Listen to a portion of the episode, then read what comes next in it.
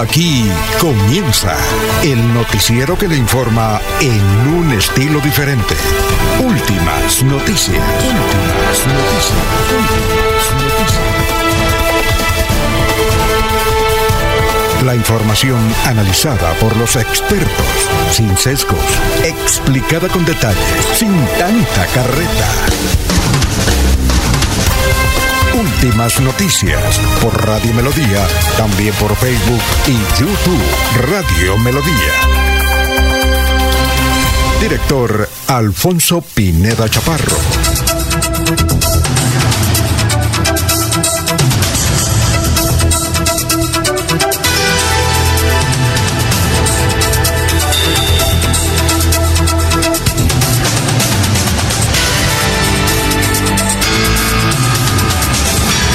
Gracias a Dios, hoy es viernes. Viernes del amor.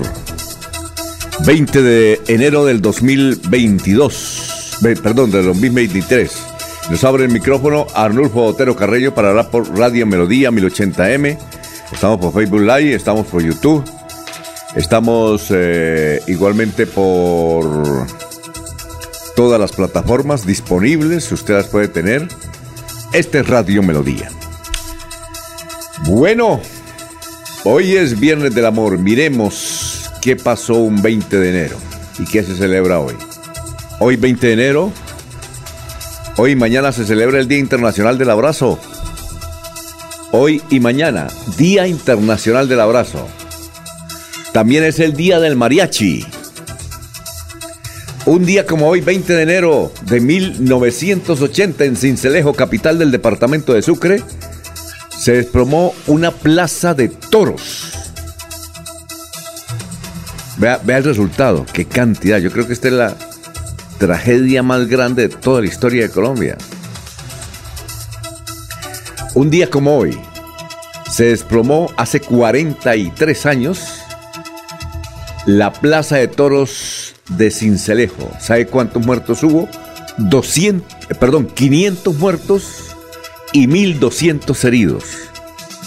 Porque además se cayó la plaza y los toros comenzaron a atacar a la gente. Y muchas personas murieron precisamente por los cuernos de los toros. Una tragedia. Se han hecho ya varias películas. Hoy 20 de enero. Bueno, un día como hoy, en 1984, falleció quien interpretaba a Tarzán, que era además campeón mundial de natación y actor, y el actor Johnny Westmuller, que era de origen austriaco. Entonces, el que interpretaba acá murió en Acapulco. Este, el campeón de natación dice que de todos los tiempos. Bueno, un día como hoy, en 1983, murió Garrincha. ¿Recuerdan de Garrincha? Decían que era el segundo Pelé. Creo que estuvo en Barranquilla. Hay una crónica de Álvaro Cepeda Zamudio que la publicó en el diario, creo que El Heraldo. Un escritor que ya falleció, que escribió uno de los libros excepcionales. Todos estábamos a la espera. García Márquez, compañero de García Márquez, García Márquez decía que Cepeda eh, iba a ser el mejor escritor de Colombia. Pero el traguito, el traguito, lo llevó a la tumba muy joven. Álvaro Cepeda Zamudio. Y Álvaro Cepeda Zamudio hizo, eso debe estar ya en internet, una extraordinaria crónica, reportaje y entrevista a Garrincha espectacular, que lo deben tener todas las escuelas de periodismo y los que quieran escribir bien. Pues sí, un día como hoy, en el 1983 murió Garrincha, obviamente del Brasil. Bueno, un día como hoy, en el 2009, se posesionó Barack Obama. Barack Obama. Un día como hoy, en el 2021, se posesionó John Biden, presidente de Estados Unidos. Un día como hoy, en 1930, nació este gran cantante, compositor, buena gente, buena papa, Chucho Navarro. Cantante de boleros, compositor de boleros. Creó el trío Los Pachos nada más ni nada menos que los Panchos. Un día como hoy, en 1954, nació Ruby Lascala, Era italiano, pero, pero vivía en, en Caracas. Uh, baladista. Con eso enamoramos a nuestra novia, ¿no, Laurencio? Ruby Lascala. Un día como hoy, 2021, muere Mario Gutiérrez, el fundador de Los Ángeles Negros. Qué tremendo conjunto. Luego eh, contrataron a Germain de la Fuente, todavía vive por ahí. Una vez tuvimos la oportunidad de hacerle una entrevista, un día que estaba en Bogotá el tipo, uh, hace muchos años. Germain de la Fuente. Vive en una finca cerca de Santiago. Y bien. Bueno, miremos cómo está el dólar. El dólar sube y baja, sube y baja. Esta semana sube y baja. Hoy está 4.683. 4.683. Dicho esto, vamos a saludar a nuestros compañeros que ya están en la mesa virtual de Radio Melodía, la que manda en sintonía. Laurencio Gamba está en Últimas Noticias de Radio Melodía 1080 AM. Bueno, gran Laurencio, ¿cómo se encuentra a esta hora de la mañana? Tenga usted muy buenos días. Alfonso, buen día. El cordial saludo para todos nuestros oyentes, para Arnulfo Otero Carreño, que está en la parte digital, en esa autopista mundial de las telecomunicaciones que hace posible que este audio, este sonido y todo lo que tiene que ver, pues lleguen a ustedes. Igual que el saludo para la gran gestora de Radio Melodía, la persona que está pendiente de noche y de día, la señora Sara Prada Gómez, nuestro cordial saludo y el eh, agradecimiento a todos los oyentes de Radio Melodía que por los diversos sistemas nos escuchan. Los productores de Guayaba para el bocadillo, los paneleros de la olla del río Suárez tienen dificultades para producir la panela, la guayaba y el bocadillo y también estarían preparando una jornada de protesta social nacional para buscar soluciones a sus problemas ahí en la olla del río Suárez. Estarían, como ya lo hicieron, tomando acciones en las vías principales de Santander. La policía y el ejército mantienen presencia en las carreteras de Santander, todo para garantizar el regreso de muchos turistas y personas que están regresando al área metropolitana o que pasan por el territorio santandereano. El número de obras y construcciones públicas han dinamizado la economía, son las generadoras de empleo en los municipios, porque por ahora no hay sino eso, que una obra pública genera empleo para la comunidad particularmente local. Hoy finaliza el primer periodo de vacaciones escolares del 2023. El lunes se inician clases en la mayoría de los colegios públicos de Santander y en los municipios certificados. En Sotonorte continúa la preparación por la eh, preocupación también y preparación de acciones por la delimitación del páramo de Santurbán. Había ausencia de cultivos en las partes altas de estos sectores, sin embargo la obligación es diaria consumir alimentos. Rectores de colegios serán las personas que definen las necesidades de docentes en los municipios, ahora que fueron recuperados varios eh, profesores que serían trasladados, eso gracias a la unidad entre la gobernación, la Secretaría de, de Educación del Departamento y el Sindicato de Educadores. ¿Fue o no un feminicidio la situación registrada en la cancha del barrio Mutis? Precisamente el director de Fiscalía Santander, el abogado Olinde Riaño, pues sobre esto nos habla en los siguientes términos. Hoy tenemos para informarle a la ciudadanía y es el esclarecimiento de un feminicidio. Este hecho se sucedió en la madrugada del día martes en el barrio Mutis cuando una persona, una mujer, pierde la vida producto de una agresión por su pareja, quien en medio de una discusión la agrede con un arma corto punzante, causándole una herida en el tórax en la región mamaria. Una vez se tuvo conocimiento por parte de la Fiscalía General de la Nación y de la Policía Nacional, se logró la captura de este agresor sexual, quien era su pareja de sentimental de hace algún tiempo. Este ciudadano, una vez fue capturado, la Fiscalía General de la Nación ha solicitado la imposición de medidas de aseguramiento en establecimiento de reclusión como corresponde, por la gravedad del delito, porque estamos frente al delito de feminicidio en una escena de violencia de género, en donde se logra acreditar por parte de la Fiscalía de la cosificación del cuerpo de la mujer, la instrumentación, instrumentalización sexual sobre el cuerpo de, la mujer y por ende sobre eh, tenemos, estamos frente al delito de feminicidio.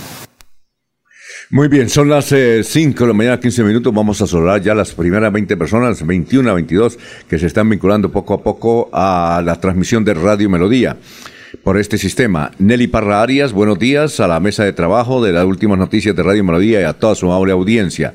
Estamos igualmente para don Jairo Macías, de cabecera, para Gustavo Pinilla Gómez.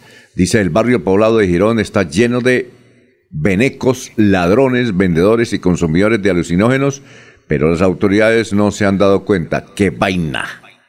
Igualmente un saludo para don Ramiro Carvajal de Deportivos Carvajal, Aníbal Navas Delgado, gerente general de Radio Taxi Libres, que tiene teléfono 634-2222. Juan José Rinconos Maligno Mosquera Peligan, el hombre del sombrero. El hombre del sombrero. Igualmente don Walter Vázquez, el hombre del sombrero. ¿ah? Bueno, son las 5 de la mañana, 15 minutos. Pedrito Galvis, Pablito Monsalve, Pedrito Ortiz, eh, Jairo Alfonso Mantilla. Eh, ¿Qué más? Eh, Milton Chinchilla, Alex Chinchilla. Ah, todos ellos, gracias por la sintonía. Igualmente, Pedrito Galvis, Pabrito Monsalve. Bueno, y vamos a saludar como siempre a Miller Arevalo. Miller, Miller, ¿cómo está? Tenga usted muy, pero muy buenos días. ¿Cómo se encuentra hoy Viernes del Amor? Don Alfonso, pues muy buenos días, entusiasmado, el clima ha mejorado bastante, está haciendo más calorcito ahora y pues ayer estuve revisando precisamente la página de la de Radio Melodía y pues encontré el saludo de, un compañero que tuve cuando estuve trabajando en el Cubo, se llama Adolfo Herrera, Click. Resulta que él era en ese tiempo fotógrafo y con el tiempo pues estudió para ser abogado. Ayer me estuvo, nos estuvo saludando a la mesa de trabajo desde el lugar donde está ahora trabajando, es abogado y pues realmente para destacar... ¿Usted conoce al papá o al hijo? Conozco al hijo, ah, a Adolfo. Ah, él se llama... Eh, Click, lo llama. Enrique eh, Quique... Quique Herrera. Enrique Herrera. Enrique Herrera, que está en Estados Unidos. Angelita. Eh, es que lo que pasa es que Adolfo es el papá de él, se llama Adolfo Herrera. Ah. Click. Él empezó en el periódico El Frente, luego trabajó en Vanguardia, y pues le decían, oye, Click. Entonces se quedó Click. Y él es el, el fundador de la organización. Y, además su esposa es fotógrafa, sus hijos fotógrafos, sus nietos fotógrafos. Y Adolfo, estando, publicó una fotografía en el, en el frente y, allí se ganó un premio Simón Bolívar. Eh, también quería destacar pues eh, a Reinaldo Pérez, que también pues empezó como camarógrafo de CMI, acompañaba a Mercedes y y ahora pues también abogado.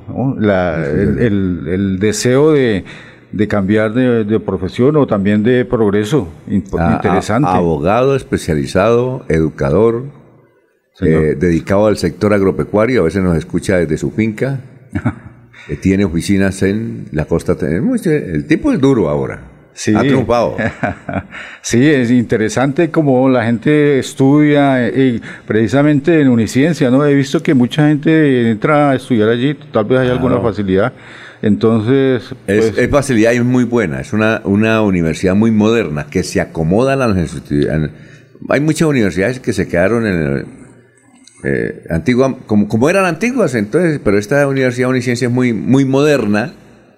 Eh, está atenta a las necesidades del estudiante. Sí, entonces por eso es que tiene mucha, mucha acogida Uniciencia. Saludo para eh, sus directivos.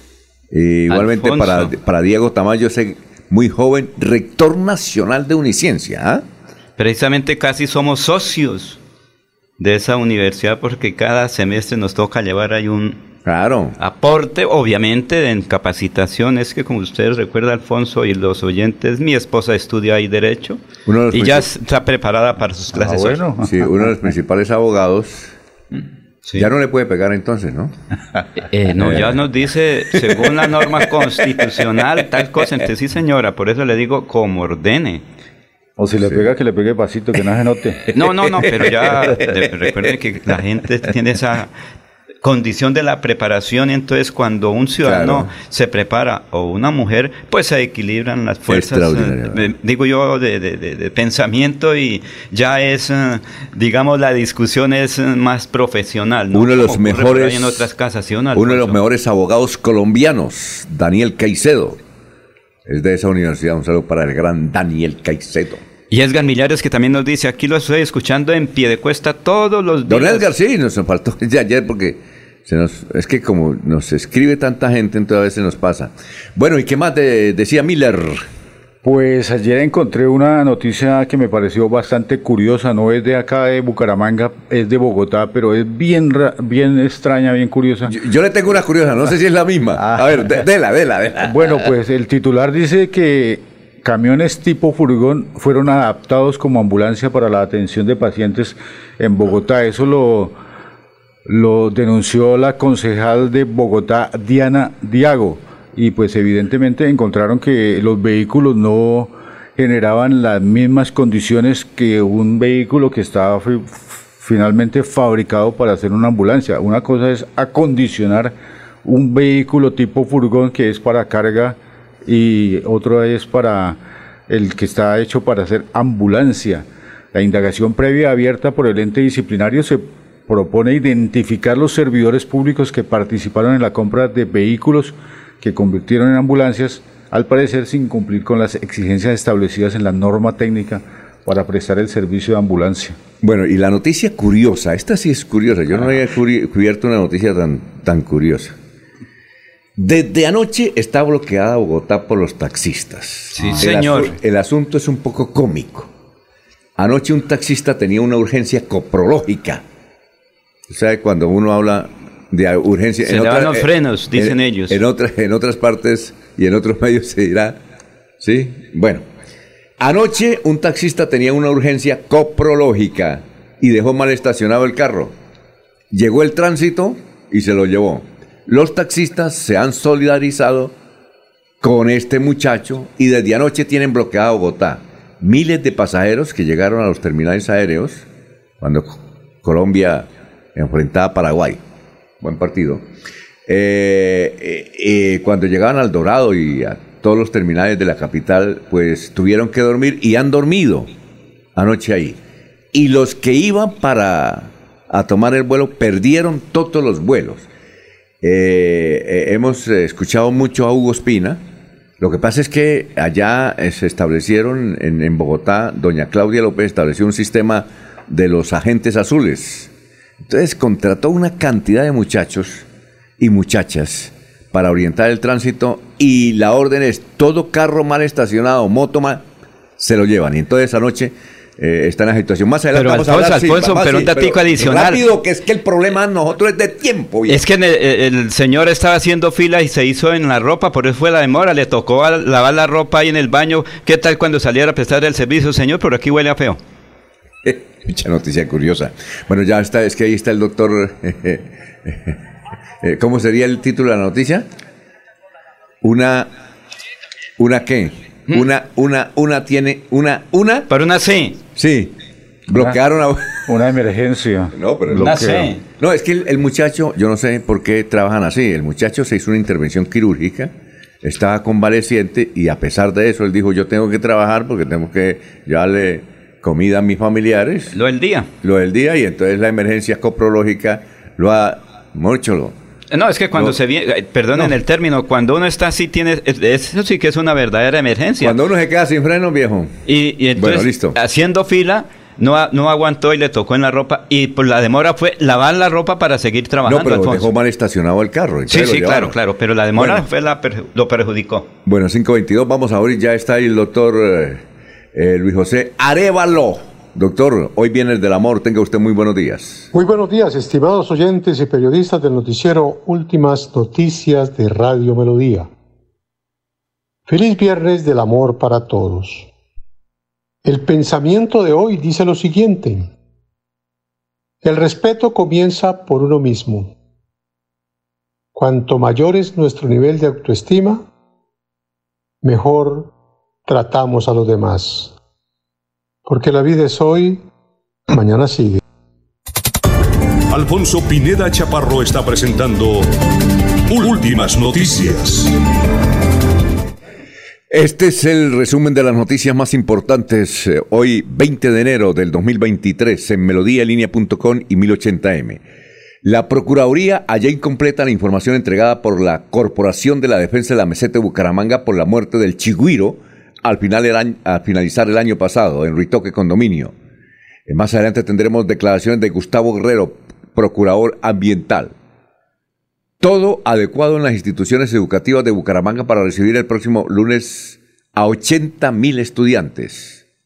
La USO tiene nuevo presidente nacional, luego del retiro de Edwin Palma, hoy viceministro del Trabajo. Su reemplazo en la USO es el líder Luis Eduardo Loza Arena. Lleva 34 años trabajando en Ecopetrol. Reapareció el ingeniero Rolfo Hernández y volvió a las fuertes críticas del alcalde actual Juan Carlos Cárdenas. Fiscalía reveló evidencia sobre una falsa terna en consultoría dentro del caso Vitalogic. La Fiscalía insiste en que hubo suplantación de propuestas y hojas de vida de dos ingenieros de Bogotá para completar una terna de la que escogió el profesional encargado de estructurar el contrato para la reglamentación de una nueva tecnología en el relleno sanitario El Carrasco. ¿Qué dicen nuestros vecinos? Las noticias más importantes. Vanguardia Liberal. Santanderiana Daniela Arias cuota fija en la selección Colombia de mayores de fútbol. La defensora central se consolida en el proceso de la selección de mayores rumbo a la Copa Mundial Femenina este año. El periódico El Tiempo trae esta información. Hombre mató a su prima por no darle un cigarro de marihuana en Bucaramanga. En medio de la riña el agresor le disparó en la cabeza a la víctima. El diario El Espectador rescatan perro que era atropellado por su dueño en Bucaramanga. El diario El Frente. Policía despejó en las últimas horas el bloqueo de los habitantes del Carmen de Chucurí en la troncal, en la troncal del Magdalena. Y esta es la pregunta del día en Melodía. ¿Considera justo el reclamo de los campesinos para que se les permita continuar con su tradición de cultivar en páramos? ¿Sí o no? Son las 5 de la mañana, 27 minutos. Se va la noche y llega últimas noticias. Empezar el día bien informado y con entusiasmo.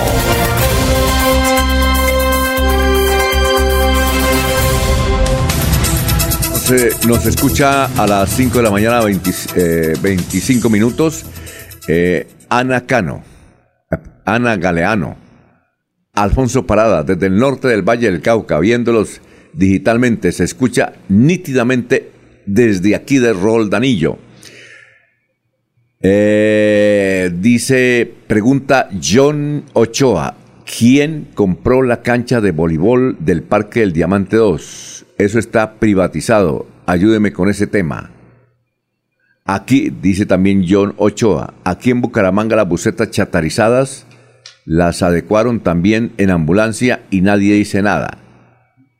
Germán Rodríguez, ¿a qué horas es que hablan de la política con el señor Freddy Garzón? Uy. Oiga, mira, tiene hincha esto por ya ahí. Tiene ya tiene club de fans. Ya tiene club de fans. Alfonso, es que nos escriben desde Puente Nacional, dicen por aquí escuchándolo y un saludo para un funcionario del SENA que es de nuestro municipio de Puente Nacional. Lleva 10 años trabajando y muy merecido el cargo. Ayer pasamos la entrevista con la señora Sandra Leo, que es la presidenta del sindicato aquí, y eso fue viral, esa grabación, por todas las redes. Eso nos llamaron y la entrevista tuvo resonancia en todos los sectores, sobre todo el SENA. Es que están sacando a todo, por ejemplo, a todos los de Oscar Villamizar, a todos los del Partido Conservador, Partido Liberal, todos esos se fueron me dijeron, por ejemplo, que desmantelaron el departamento de comunicaciones. Tenían como 10 periodistas y todos se fueron. Pero vienen nuevos contratos, Alfonso. Pero que tenga requisito ser de Alianza Verde o del Pacto Histórico. Así es que los periodistas del Pacto Histórico y de Alianza Verde van a tener puesto. ¿Es que todos son ahora del Pacto Histórico? Y Recuerde Sena. que eran poquiticos los que apoyaban, o me refiero, le daban... Aquí me han dado nombres sobre el Sena. ¿Cómo, cu- ¿Cuántos han sacado y van a sacar? Todo el que, todo el que se deje. Un momentico por acá. Es que tengo, es que son muchos los mensajes de gente que están sacando. Pero Y- gente y que venía trabajando también desde muchos de años, por muchos ejemplo. años, eh, lo sacan. Por- ¿Usted tiene ahí? De, de- No, no, no. Sé que un acá. señor Moreno, él lleva más de 10 años trabajando y ahora, eh, pues, eh, pasó a un cargo directivo. Él se había presentado en varias ocasiones a ocupar ese cargo, pero le faltaban punticos, no sé si verdes o amarillos o del Centro Democrático y no, no clasificó. Ahora, eh, él presentó, eh, digamos, solicitud y logró, creo que es eh, ahí en una de las entidades del SENA, y él está ahí. Y alguien me dijo, mire, ¿para qué se pone usted, Laurencio, a defender o a criticar si la gente en el SENA va concursando y están bien? Bueno. Hay gente que de todas maneras lleva muchos Oye, años no y tiene la oportunidad. No hemos podido hablar con José Wilson Carrero, que sería muy bueno entrevistarlo, pero no nos ha pasado al teléfono. Eh, por ejemplo, Juan Manuel Castillo, que trabaja creo que en Florida Blanca, esto va a ser reemplazado, él es de Oscar Villamizar, va a ser reemplazado por Jairo Ramírez de Alianza Verde. Es decir, para usted poder trabajar en el SENA, diga, yo soy del Pacto Histórico, y le dicen, listo, Medellín, cabina 8. ¿Quiénes más fueron reemplazados? no, son muchos. Todos los periodistas.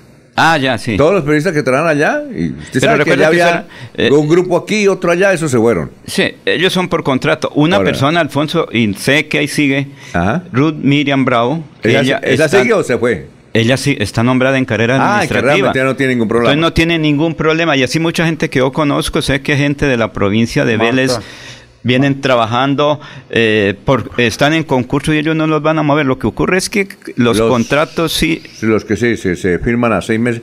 Pero entonces, eh, como eso dicen que lo maneja es Carlos Ramón González, el, el SENA a nivel nacional, ¿no? Sí, es un cargazo. Además, eh, Carlos Ramón fue muy amigo de, o es muy amigo de Petro. Entonces, tenemos datos. Nos escribe Jairo Alfonso Mantilla. No es cierto que a Héctor Mantilla lo nombraron cónsul. No es cierto. Y se lo van a nombrar bien Alfonso porque lo merece, no. al fin y al cabo, No, pero Alfonso. es que yo, yo vi por ahí. Pali, Sí, sí, sí. Es Pero es que la- la la gen- gente es, como dice mi tía, la gente es muy mugre, ¿no? No, envidiosa, Alfonso. No, no, muy mugre. Mi, mi tía por ahí dice en Barichara dice, no, es que es muy mugre. A la, a Miller es muy mugre, ¿no? Decir eso.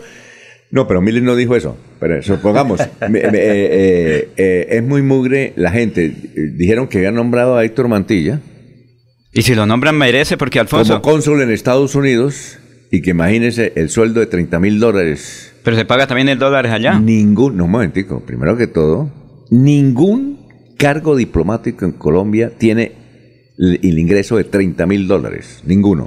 Que eh, ningún cargo diplomático. ¿Usted sabe cuánto son 30 mil dólares? Multiplica por 5, 50, 150 millones de pesos mensuales. Entonces, ningún cargo diplomático. ¿No es más?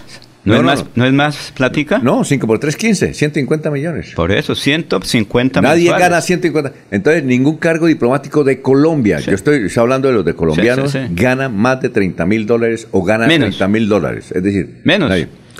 Pero, todo, gana, todo gana menos, todo gana menos. Pero entonces, don Laurencio, la rectificación de don Jairo Alfonso Mantilla es que no es cierto que Héctor Mantilla puede estar en Estados Unidos, ¿no? Es que el- el- si uno por ejemplo, quiere... usted fue a México, ¿qué tal que por usted ir a México, nombrado cónsul Laurencio Gamba, O mi hermano La- que recientemente estuvo en los Estados Unidos y ahí estuvo en Europa. Laurencio Gamba, cónsul de Colombia en Cancún. No, no es cierto. O Don Trino, cónsul de Colombia en Houston. No, señor. O en Francia, porque ellos hicieron un recorrido por Francia durante 20 días. Entonces, pero Alfonso, O mire que, que... o que, eh, Karen cuando estuvo en Francia, su hija. Entonces, no, nada. Pero Alfonso, mire, lo que pasa es que, perdone que yo siempre les digo, la envidia, ¿por qué dice que va a ganar de 30 mil dólares? Por decir que él va a tener mucha plata y que no se lo merece. Son los enemigos, Alfonso, de uno que de una vez salen. ¿Por qué cada ratico por ahí cuando yo hablo algo, los enemigos, pero no son, se llama corrección fraterna que me? Bueno. no. Alfonso, es para acabar una persona y cuando uno critica mal, mire que él estaba listo para ser eh, eh, viceministro del transporte. Laurencio, es bueno que le tengan a uno envidia. Yo, por ejemplo, no critico a alguien que tenga envidia, por ejemplo, que alguien que, que diga, y me, como que me enorgullece, si a uno le tiene envidia es porque es importante. Yo soy envidioso es por alguien importante, no por alguien de abajo, sino de arriba. Entonces, don Laurencio, cuando eh, diga usted, es que me tienen envidia, siéntase contento. Por eso yo le digo, tranquilo. Usted cuando Alfonso dice, le leo esto tranquilo, que es una corrección eh. fraterna, muy bien, porque la gente toma la decisión de escribirle no, a uno. no, por ejemplo, envidia. No, por eso, porque cuando le dan palito a uno, es envidia. por eso. La envidia no es malo, la envidia es buena. Pero hay la envidia que es acabar la gente. Por ejemplo, ¿qué ocurrió? Esa es, otra, esa es otra cosa, acabarlo, pero cuando usted envidia, bueno, de esos temas filosóficos hablamos después, don Laurencio, porque aquí tenemos más oyentes. Juan Carlos Pérez, ¿lo conocen? Un oyente de Radio Melodía dice, quiero eh, felicitarlos por las noticias, quería compartirle, dice Juan Carlos Pérez, abogado, periodista, educador, es, es funcionario del Estado hace mucho tiempo trabaja con el Ministerio del Interior, dice eh, el doctor Juan Carlos Pérez, dice, quería compartirle que lo que hicimos el ejercicio con la liga en las elecciones locales, donde colocamos cuatro concejales y dos diputados, vamos a promover la candidatura de Antonio Sanabria para, para la alcaldía de Bucaramanga. Conocemos cuadra a cuadra, casa a casa, vereda por vereda de Bucaramanga y tenemos la certeza de que el compañero Toño debe ser el avalado por la Liga y sus aliados en busca de tener candidato rodolfista a la alcaldía de Bucaramanga. O sea que defiende un concejal. Hágame el favor y le entregue esta información a mi amigo Freddy Garzón. Sí, señor. Es que eh, él está, yo con frecuencia hablo, hablo con Toño ahí por la ciudadela. Y yo sé que lo invita a almorzar a usted. No, no, pero es que yo hablo con él en la calle. A veces está en el pasado cuando eran las actividades virtuales. ¿Qué hubo, mano? Me decía, espere, porque es que estoy contestando, estoy en este debate, porque estoy por vía celular haciendo presencia en el Consejo Bucaramanga. Y sé que él, ese es el compromiso del ingeniero, apoyarlo para la alcaldía. Compromiso me refiero que eso fue lo que hablaron, porque él viene haciendo un importante trabajo en Bucaramanga. Bueno, eh, ah, ¿ha venido los almorcitos con él entonces? No, no, no, no ni siquiera un tinto, Alfonso. ¿No? No, un día subía con dos panes y le dije, mano, compartamos este pan ahí, porque es que ahí cerca hay una panadería que toca hacer fila para pedir el pan, para comprarlo, no para pedir, sino para comprar. Le daré la razón a don Freddy. Bien, son las 5 de la mañana, 35 minutos, estamos en el Viernes del Amor, vamos que ya está el historiador ahí con las noticias de hace 50 y hace 25 años. Estamos en Radio Melodía. En Melodía valoramos su participación.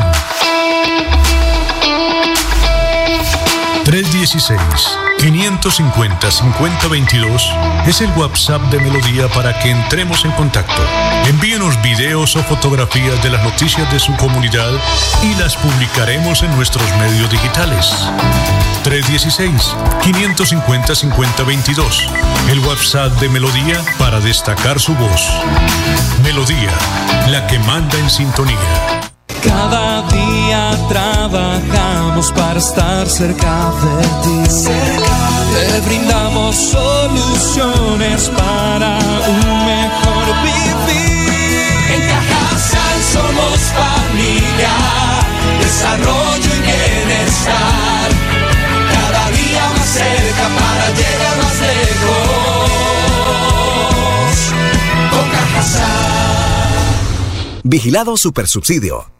Estudie en Uniciencia desde 1.250.000 pesos. Horarios flexibles, calidad docente y educación al mejor precio. Uniciencia te acerca a tus metas. Matricúlate en el 317-667-0986 www.uniciencia.edu.co. Matricúlate en el 317-667-0986 o si no, en la página uniciencia.edu.co. El día comienza con melodía. Últimas noticias, 1080 AM. Bueno, antes de ir con el historiador, son las 5 de la mañana, 36 minutos. Los oyentes, a ver. Hoy sí tenemos tiempo para leer todos los comentarios. López López, buenos días desde Provenza. Carolina Castro Méndez, muy buenos días. John Ochoa, ese viejito defendiendo a Mantilla. ¿A usted le? Ese viejito debe ser usted. ¿Será? Ese- debe ser usted, porque ¿quién Bueno, está viejo? Mire, mire, venga, le leo. Ese vie- viejito de vendiendo a mantilla, ese señor alcanza a dimensionar los desastres que, que hizo en Florida Blanca, periodismo al servicio de la clase política. Bueno, Claro, supongo y que lo- es a usted, defiende a Héctor mucho. Pero el otro periodismo también al servicio de los actuales, Alfonso. Es Ah, que si uno habla, entonces está al servicio de alguien. Y si ellos también hablan, son, son ahora del pacto histórico de allá. Eso, Bueno. Alfonso, ellos interpretan. Me parece que hay que felicitarles y agradecerles que se toman la molestia de escribir, Alfonso. Es que eso tiene que dedicarle un buen tiempo. Oiga, y entonces, ¿qué Así- pasará ahorita con la Liga y Oscar Ja- Jair Hernández? Ahora- ¿Será- él ne- necesitan la firma de él. Sí, perfecto. Eh, bueno, Eso quiere decir que también tiene su club de fans. Lo que pasa es que, pues, lo escuchan con atención. Bueno, seguimos. Gustavo Pinilla Gómez. ¿Y quién es ese Toño de la liga? ¿Quién es? ¿A quién le ganó? Bueno, eh, eh, Toño Sanabria es un hombre, yo creo que Gustavo lo conoce, es un hombre que antes vendía seguros ahí. Eh, a todo el que iba a hacer un contrato en la alcaldía le vendía, le sacaba fotos. O a la gobernación. Hizo su billetico, su empresa, tiene una familia muy... Y la esposa de Toño siempre ha sido la secretaria de, de Rodolfo Hernández. Toño eh, siempre acompañó en este proyecto a Rodolfo Hernández a la, a la alcaldía. Estuvo en el consejo de Bucaramanga. Está en el consejo Es de concejal. Bucaramanga, el concejal de Bucaramanga y, y lo quieren mucho. Buena gente, ¿no? Buena papa, Toñito. Un saludo. Nos escucha. Es opositor a la actual administración a la Eso. cual ayudó a elegir.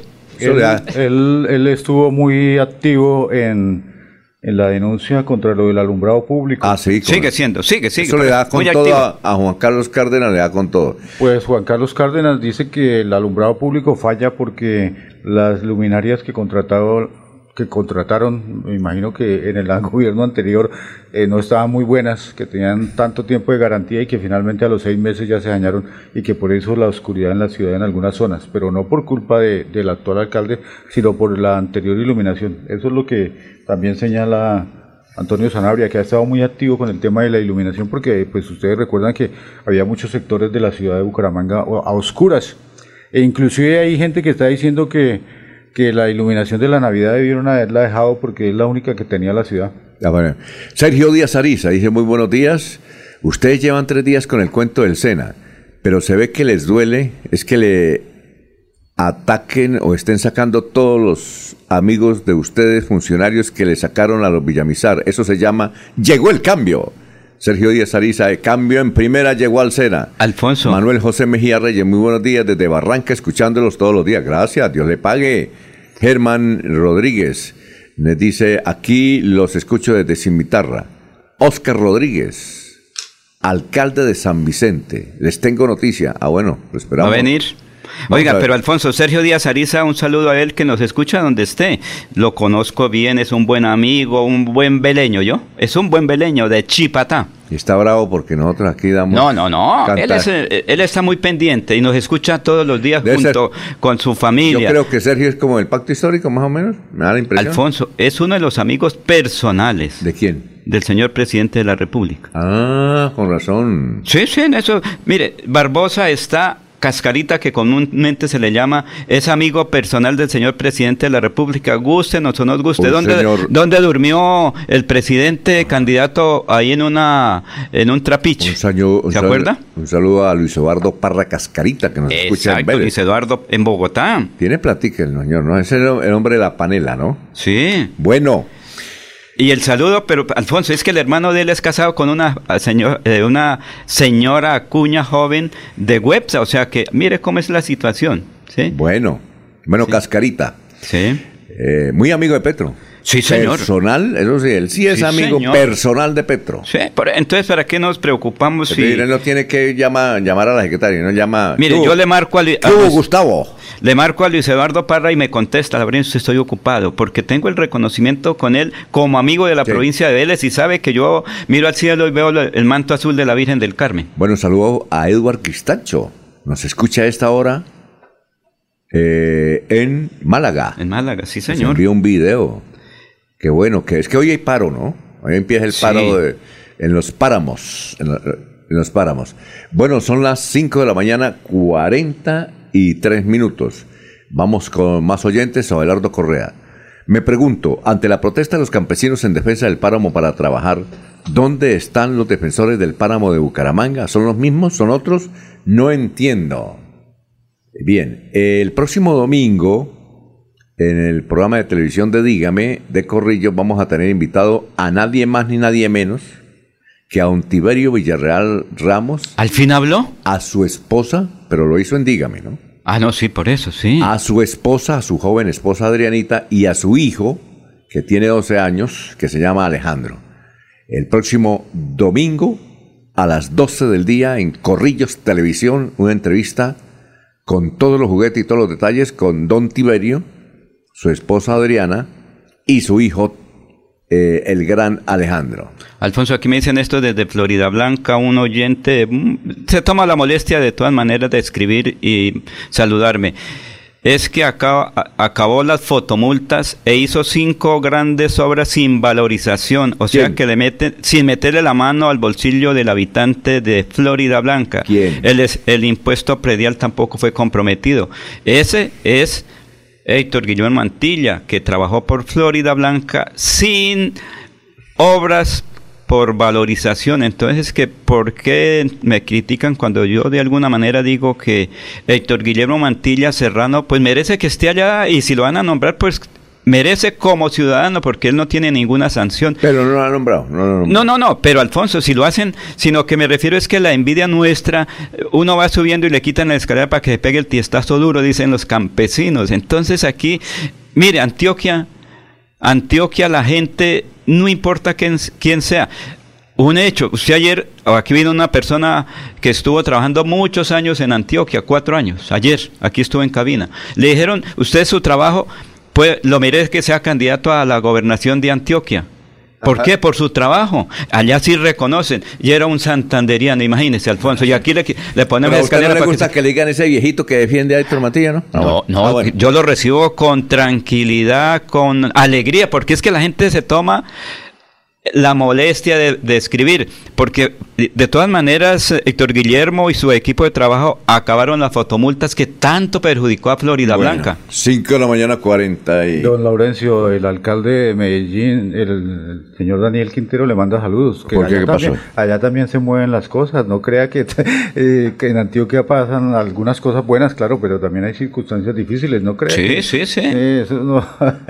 Daniel Quintero, el alcalde joven de la ciudad de Medellín estuvo por fuera unos días. ah, sí, sí, claro, claro. Sí, eso. Ah, bueno, ah, sí. Bueno, vamos con más noticias. Eh, dice, recuerden que hoy eh, empezamos el páramo aquí en, en Huaca. Un saludo para Vicente Castro. Allá lo entrevistamos.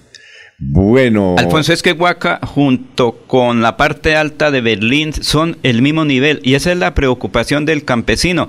Es que muchos ambientalistas, y eso es importante, pero allá falta la defensa de verdad con la gente. Como alguien dijo ayer, es que yo como solo papas si viene de Francia, si no, no. Y defiende a los campesinos, Alfonso. Entonces, ¿en qué estamos? Defendiendo a los campesinos y son los que distribuyen la papa de Francia aquí en Bucaramanga. Claro, porque es la petición del joven. Si no es papa francesa, no compro la hamburguesa. Entonces, mire pero sí respaldan a los campesinos. Pero será de corazón nada más. Bueno, son las 5 de la mañana, 45 minutos. Vamos a una pausa y regresamos con el historiador. Estamos en Radio Melodía.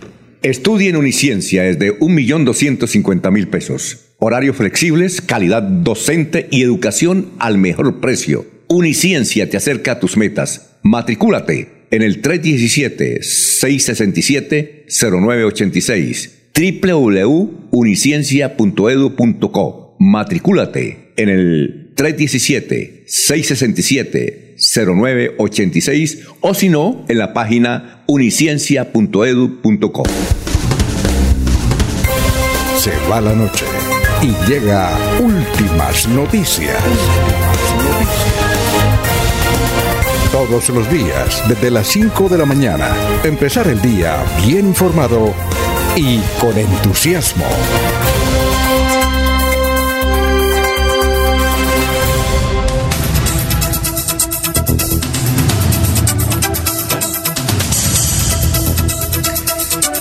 Muy bien, son las 5.46. Eh, Está aquí con nosotros ya el historiador Carlos Augusto González Serrano. Carlos, ¿cómo está? Tenga usted muy buenos días. Buenos días a la mesa de trabajo y a los oyentes. Esta fue la noticia más relevante en nuestro departamento hace 50 años.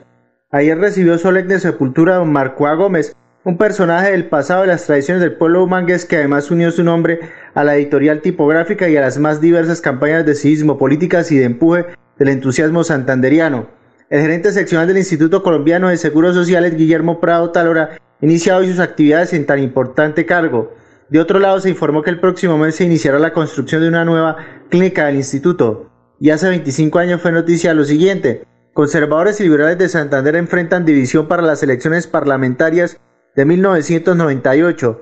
En el caso de los azules, el senador Gustavo Galvis Hernández anunció un acuerdo con el Movimiento de Integración Conservadora para apoyar la candidatura al Senado de Jesús Ángel Carrizosa y al aspirante a la Cámara de Representantes Jairo Jaimes Yáñez, al cual se opone el diputado de dicho movimiento Alivio Villamizar, mientras el fila va con los listas para el Senado y tres para la Cámara. Fue una programación ampliamente musical sin programas que toquen la idiosincrasia del pueblo santanderiano y con grandes limitaciones económicas, técnicas y de personal funciona la emisora cultural Luis Carlos Galán Sarmiento. El jefe de programación Enrique Cancelado agregó que las necesidades de la emisora residen fundamentalmente en la falta de periodistas y equipos. Con el saludo a todos, siga usted, don Alfonso. Muchas gracias, muchas gracias. 5 de la mañana, 48 minutos. Le voy a hacer una Alfonso, no, pero espéreme una noticia importante, una noticia. Eh, un amigo me escribe desde el sector de Curos. Curos, Curos, Curos, Curos. Curos vía, eh, Curos eh, Vía vía, Málaga, Bucaramanga, vía. Bogotá. Bucaramanga, Bogotá. Me dice, a esta hora, aquí en el sector de los Curos, cierre, bueno, cierre total por la manifestación pacífica de los campesinos. No dejan pasar ni motos aquí arriba. ¿Los del Páramo?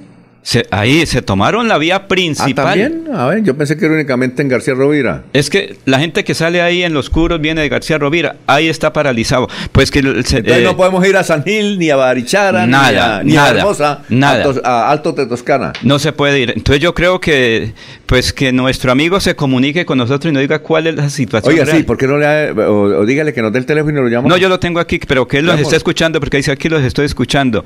Eh, de verdad que señor Jiménez, Sí, aquí me envía, me envía también eh, Eduard Cristancho de Málaga un audio, pero es que está muy, está muy lejos el audio y no alcanzamos. Un señor en Ruana, no sé, una foto eh, y nos envía también un audio y un video. Capitán Jiménez, por favor comunique con nosotros. Es eh, una persona amiga, es No, un piloto que va en ruta hacia San Gil, hacia el Socorro y hacia Suaita. Él está pendiente. Y también otra información, que hoy se inician las ferias y fiestas de San Sebastián de Suratá. A tomar guarapito allá. Y a- por allá está también Abel Cadena Bu- Buitrago. Bueno, aquí don César Pachón, él es senador, ¿no? César Pachón. Eh, suspendido. Recuerde que Sí, sí, pero el senador no está trabajando. Ahí tenemos un, un video de algo que hizo ayer. Vamos a ver si lo pasamos sobre el páramo. Pero en todo caso, vea, llamémoslo. Llame a. ya le- ll- Llámelo, ¿no? Llámelo. capitán Venga, lo Jiménez. llamamos desde acá. A ver qué pasó. Bueno, eh, usted, eh, el, el historiador dice que hace 25 años estaban conformando la lista del Partido Conservador al Congreso de la República. Chucho Carrizosa al Senado. A ver si lo corcho, don Laurencio. Señor. ¿Quién era el segundo renglón? Cuando eso había segundo renglón, creo. Sí. Sí, sí. ¿Quién era el segundo renglón al Senado de la República por esa lista que finalmente resultó elegida por el Partido Conservador? ¿Quién No- era? A ver. ¿No sería don Antonio Marín Salazar? Pero por supuesto. Hace Don 25. Antonio Marín, el, pre- el papá de Senador actual, De Alfredo Luis. Alfredo Marín, Lozano, Alfonso, y la gente critica, mire, dése cuenta, hace 25 años venían trabajando para la candidatura de su hijo al Senado. Vea usted. Vea, ¿sí? Vea que, que no es por coincidencia, sino es de trabajo, en política es de trabajo a largo aliento, eso no es de la noche a la mañana. bueno, Alfonso. entonces noticia de última hora bloqueada la carretera Bucaramanga-San Gil, Bucaramanga-Bogotá, Bucaramanga todo el sur de Colombia, por ahí. Toca ir uno para el Magdalena. Ya no, es que no hay paso, porque recuerde Sí, que en Huaca también para- hay, si está va a ir a cerrado. Bogotá, si va a ir a Bogotá, hágalo no por acá, sino por eh, el tron- Ah, la troncal del Magdalena, ¿no? La famosa Ruta del Sol. La famosa Ruta del Sol, ¿sabe por qué? Ayer fue despejada la vía. Ya nos informan desde El Carmen que la policía desalojó a las personas que estaban protestando ahí en el sector y ya pasaron, ya hay paso. Entonces, si va a ir a Bogotá, por favor, hágalo por la vía del Magdalena. Bueno, 552. Eh, don Miller, reapareció el doctor Rodolfo Hernández dándole con todo a Juan Carlos. ¿Qué fue lo que dijo Rodolfo Hernández? Eh, sí, señor, básicamente compartió en su cuenta de Twitter. En este último año, los gobernantes ladrones van a buscar arrasar con todo el presupuesto público. Bucaramanga no es la excepción. El alcalde se ha dedicado a meter politiqueros redomados sacando la gente nueva y buscando dejar en déficit la alcaldía. Dice además en, el siguiente, en la siguiente entrada en su cuenta personal de Twitter, e inclusive la, la menciona como ingeniero Rodolfo Hernández, dice en la siguiente entrada, se le olvida, me imagino que se refiere a la, al actual alcalde, se le olvida que tenemos la- comunicación Ah, ok. vía satelital allá con el capitán Jiménez, Alfonso. Él está en el sector de oscuros, ahí está el capitán Jiménez. Ya, bueno, listo, perfecto. Ya entonces, Miller, eh, continuamos con esa declaración que fue anoche, ¿no es cierto, Miller? La de- Sí, señor, hace 11 horas exactamente, eso quiere decir que fue a las 7 de la noche. a, a la hora del partido. A la hora que estaba Jugando. A, la hora que estaba empezando a Colombia a, ¿qué? A, a jugar con Paraguay en la sub-20. Bueno, capitán, que está en los oscuros. Capitán, buenos días. Capitán. ¿Aló? Hola, hola. Probando los oscuros. Es que no es fácil la comunicación desde los oscuros, ¿no? Sí, él está ahí en el sector. También se le, le- se, Se se le- veía que le, le pusieron obstáculo a la comunicación también. Se le cayó. No, ahí hay una, ahí hay un- como un cambio de piso térmico y generalmente cuando uno pasa por ese sector pierde como la señal, no sé Se si le cae el satélite, como dice don Laurencio. no se le, se le cae el satélite. Sí. Oye, Miller, a ver, vamos a ver si tenemos comunicación, vamos a ver si es posible con el capitán Jiménez. ¿es? Jiménez. Capitán, ¿cómo está? Muy buenas noches. Digo, buenos días. Sí, buenas noches. Buenos días. Ya está saliendo. ¿Aló? ¿Hola? ¿Probando, probando? Creo que toca cambiar de celular, Alfonso. No, de satélite. capitán, capitán. Bueno, nada, no entiendo, vamos a ver. Entonces, que siga Miller. Mientras tanto le cuento que la Ahora. segunda entrada del, del, ¿De quién? del ingeniero Rodolfo Hernández en su Ah, es que tuvo varias entradas. Sí, fue la primera la que le acabé de leer Ajá. y la segunda dice, se le olvida que le entregué, que entregué la ciudad con 100 mil millones de pesos para ejecutar. Busca mantener el poder con las mafias políticas porque traicionó a los ciudadanos libres. Ojo, ciudadanos, hay que afinar los ojos y estar listos para denunciarlo penalmente. Me imagino que tendrá algunas pruebas. No creo que él haya hablado por hablar, ¿no? Bueno, eh, pero eso quiere decir que Rodolfo sigue en política y va a ser candidato, ¿no? Pues el ¿Cuánto con- eh, Vanguardia dio cabida a estas declaraciones y en uno de sus adendos allí en la información dice que eh, de esa forma cuestionó el posible candidato a la gobernación de Santander. O sea que no lo están no, por ahora no lo están descartando, ¿no? Por Ah. ahora está ahí, sigue en la, en la, en la jugada de el interés. Me imagino que renunció al Senado de la República por su interés. Aunque no necesitaba, yo no sé por qué renunció, él no necesitaba renunciar al Senado de la República para que ser candidato a la gobernación. Esa, esa partecita sí no la entendemos, ¿no, Miller? Bueno, aunque básicamente él reconoció, hay que ser sinceros y darle ese, esa circunstancia de la, de la sinceridad, él dijo que realmente no estaba preparado para ser senador y evidentemente él llegó a ser senador por el estatuto de la oposición y no porque buscara realmente llegar al Senado, él lo que quería era llegar a la presidencia.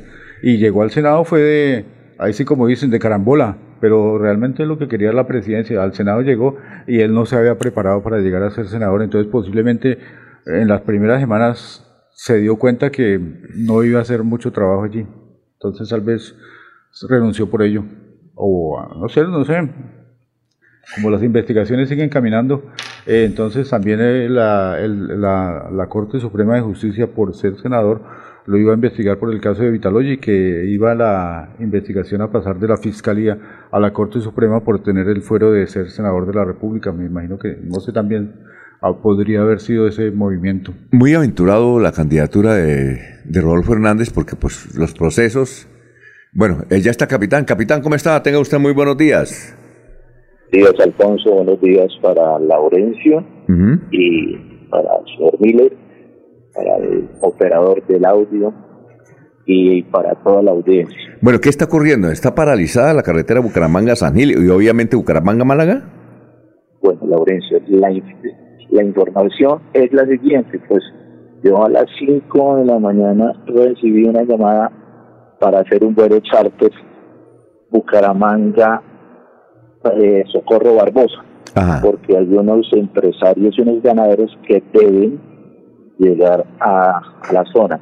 Ellos desde esa hora me llamaron y yo ya estoy listo en el aeropuerto, lo estoy esperando para salir, pero no pasan ni motos, ni carros, ni nada. Debe ser que los protestantes eh, llegaron ahí al punto de partida que es para Málaga. Sí, claro. Y se tomaron la carretera, teniendo en cuenta que las carreteras principales no son autorizadas para eso y tiene, para hacer tiene que ser con una orden ministerial. Pero como es una protesta, pues de pronto, de pronto la despejan porque es una vía que está generando la alimentación, el transporte y la vía comercial al departamento. Exactamente. Eh, eh, capitán, eh, entonces usted observa que está en este momento, sobre todo en el sector de Curos, que hace parte del inicio de la ruta García Rovira, también está afectando eventualmente las, eh, todo lo que sea de aquí a San Gil, inclusive aquí a la Mesa de los Santos, ¿no es cierto? Eh, no, porque Curos está más arriba de, la entrada. Ah, sí, sí, sí, La entrada a Curos sí, por la mesa sí, pero, pero, pero por la junta no, porque ahí pueden entrar por el buey pero la información me llega de unos pasajeros que ya, ya confirmaron el vuelo charter Socorro, Bucaramanga, Socorro, Socorro Barbosa. Eh, eh, perdón, ¿usted va vuelo charter Bucaramanga eh, y en el Socorro hay aeropuerto o eso es San Gil? Señor, no. En el Socorro también hay aeropuerto, en San Gil hay aeropuerto, en Zapatoca hay aeropuerto. Hemos dicho, Santander tiene muchos aeropuertos. Ah, es decir, usted, usted vuela, por ejemplo, ahorita Bucaramanga Socorro. Eh, y también, ¿ya está volando Bucaramanga-San Gil?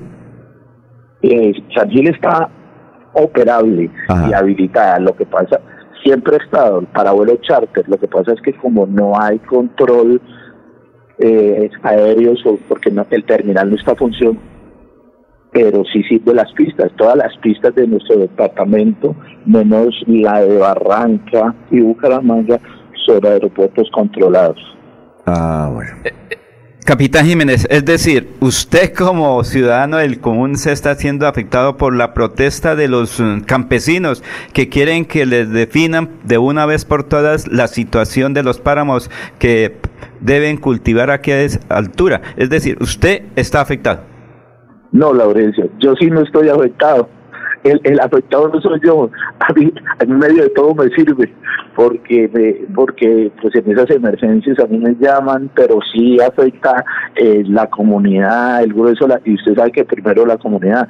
Obvio, nosotros prestamos un servicio que es de transporte, pero a nosotros por lo menos esas emergencias, como dice el cuento, dolor de muchos, risa de otros. Por ejemplo, eh, cuando hay desastres naturales que se dañan las carreteras, cuando hay paros, cuando hay protestas, cuando hay problemas de orden público, pues a nosotros los pilotos nos llaman para hacer esos vuelos. Pues a veces pues estas circunstancias dolorosas y malas, pues a nosotros nos suben el trabajo. Hoy le faltan avionetas. Oh, eh, sí, sí, sí, señor. Oye, capitán, ¿cuánto hay de aquí a... ¿Cuánto echa usted de Bucaramanga al Socorro en su avioneta? Eh, 20 minutos. 20 minutos. ¿Y a Barbosa? Eh, 35 minutos. Pero es que, ¿en Barbosa dónde? El aeropuerto de La Esperanza. En, el aeropuerto La Esperanza, ahí entrando en la recta que hay a Barbosa, ahí queda al lado de una estación de servicio. Ahí frente, a, no, no es que a mí me toca sacar las vacas de los amigos ahí para que usted aterrice, capitán. Oye, capitán, Esario, pero eh, luego el aeropuerto de Barbosa no quedaba en Cite. Es que es eso. Eh, es que sí, es, en, es frente a Cite.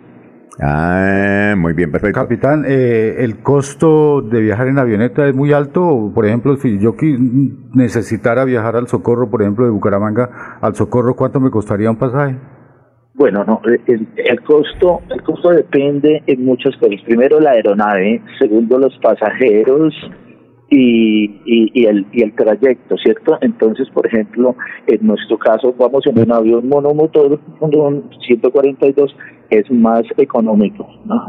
¿Cuántos y ya pasa- van más pasajeros que necesitamos un bimotor por, por espacio, tiempo y miramos la pista si podemos ver, ya es más costoso. Por ejemplo, en un, en un, en un monomotor al socorro puede valer un millón doscientos.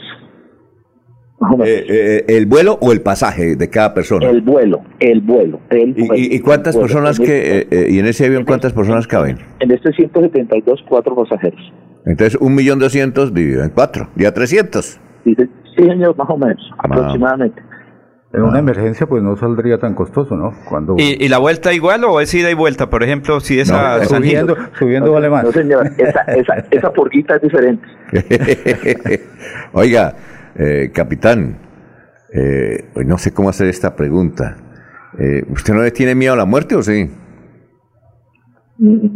Pues me han pasado tantas cosas- cosas desde que estaba en la fuerza como oficial activo y, y volando que yo pienso que la muerte siempre la he visto como una parte fundamental de la vida. Eh, pero ha, ha- ha tenido muchos accidentes donde ha estado a punto de, de morir. Acci- Accidentes Emergencias. es uno y emergencias dos. Ah. Mm, Y en la Fuerza Aérea no tuvo por ahí como en riesgo su vida que le, ahí sí como dicen, le, le pegaran un pepazo desde abajo y se cayera. ahí fue el accidente grave, grave, donde sí nos pegaron, no nos pegaron, nos caímos y duramos algún tiempo en, recuperación en un hospital en los Estados Unidos. Oye, y aún así, claro que yo también le hacía esa pregunta a un piloto y me dijo, bueno, ¿y, usted no va también en un carro y se estrella y listo? Sí, entonces, ayer, ¿ayer qué? no, eso es cierto, la audiencia, ayer, ayer eh, me senté con alguien y me decía, tengo un problema porque mi hijo es un motociclista, es un niño y es campeón, pero tengo tengo problemas porque los accidentes, entonces le dije, hermano, eso es relativo, ¿no? ¿Qué tal que un golfista le peguen un, un, un bolazo por la cabeza y lo maten? Exactamente, exactamente. Entonces, eso es relativo. No, y en la fuerza, pues nosotros estamos preparados, pues yo soy piloto militar y nos prepararon para todas esas cosas y eso es como el que le gusta, le saben. Los toreros, entre más, entre más heridas, más se meten allá ese costo. Oye, mi capitán, muchas gracias, muy amable, qué, qué, qué bueno. Eh, cualquier día venga y se toma un tinto con nosotros antes de volar. Gracias. eh, Muy amable, ¿no? amable, yo los oigo todos los días. Gracias. Y, es- y muchas gracias por informar al departamento y a, a la nación y al mundo, ¿no? Porque Sí, que ahora, ahora se puede llegar al mundo. Sí, perfecto. Capitán, muchas gracias, capitán Jiménez. acá para servirles. Ah, ok, gran piloto que nos está hablando desde el aeropuerto, porque se ve que lo, lo contrataron precisamente porque está interrumpida la carretera Bucaramanga al Socorro, Bucaramanga San Gil, Bucaramanga Mala. Son las seis de la mañana, seis minutos. Aquí Bucaramanga, la bella capital de Santander. Transmite Radio Melodía, Estación Colombiana, HJMH, 1080 kilociclos, 10.000 vatios de potencia en antena, para todo el oriente colombiano. Cadena Melodía, la radio líder de Colombia.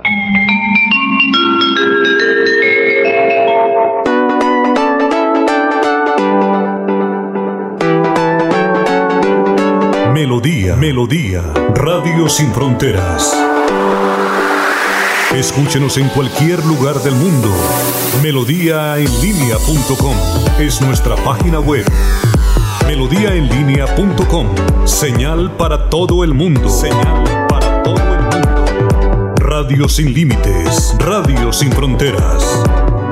Radio Melodía, la que manda en sintonía.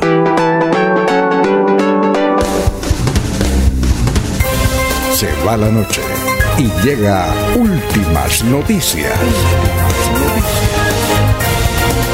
Todos los días, desde las 5 de la mañana, empezar el día bien informado y con entusiasmo.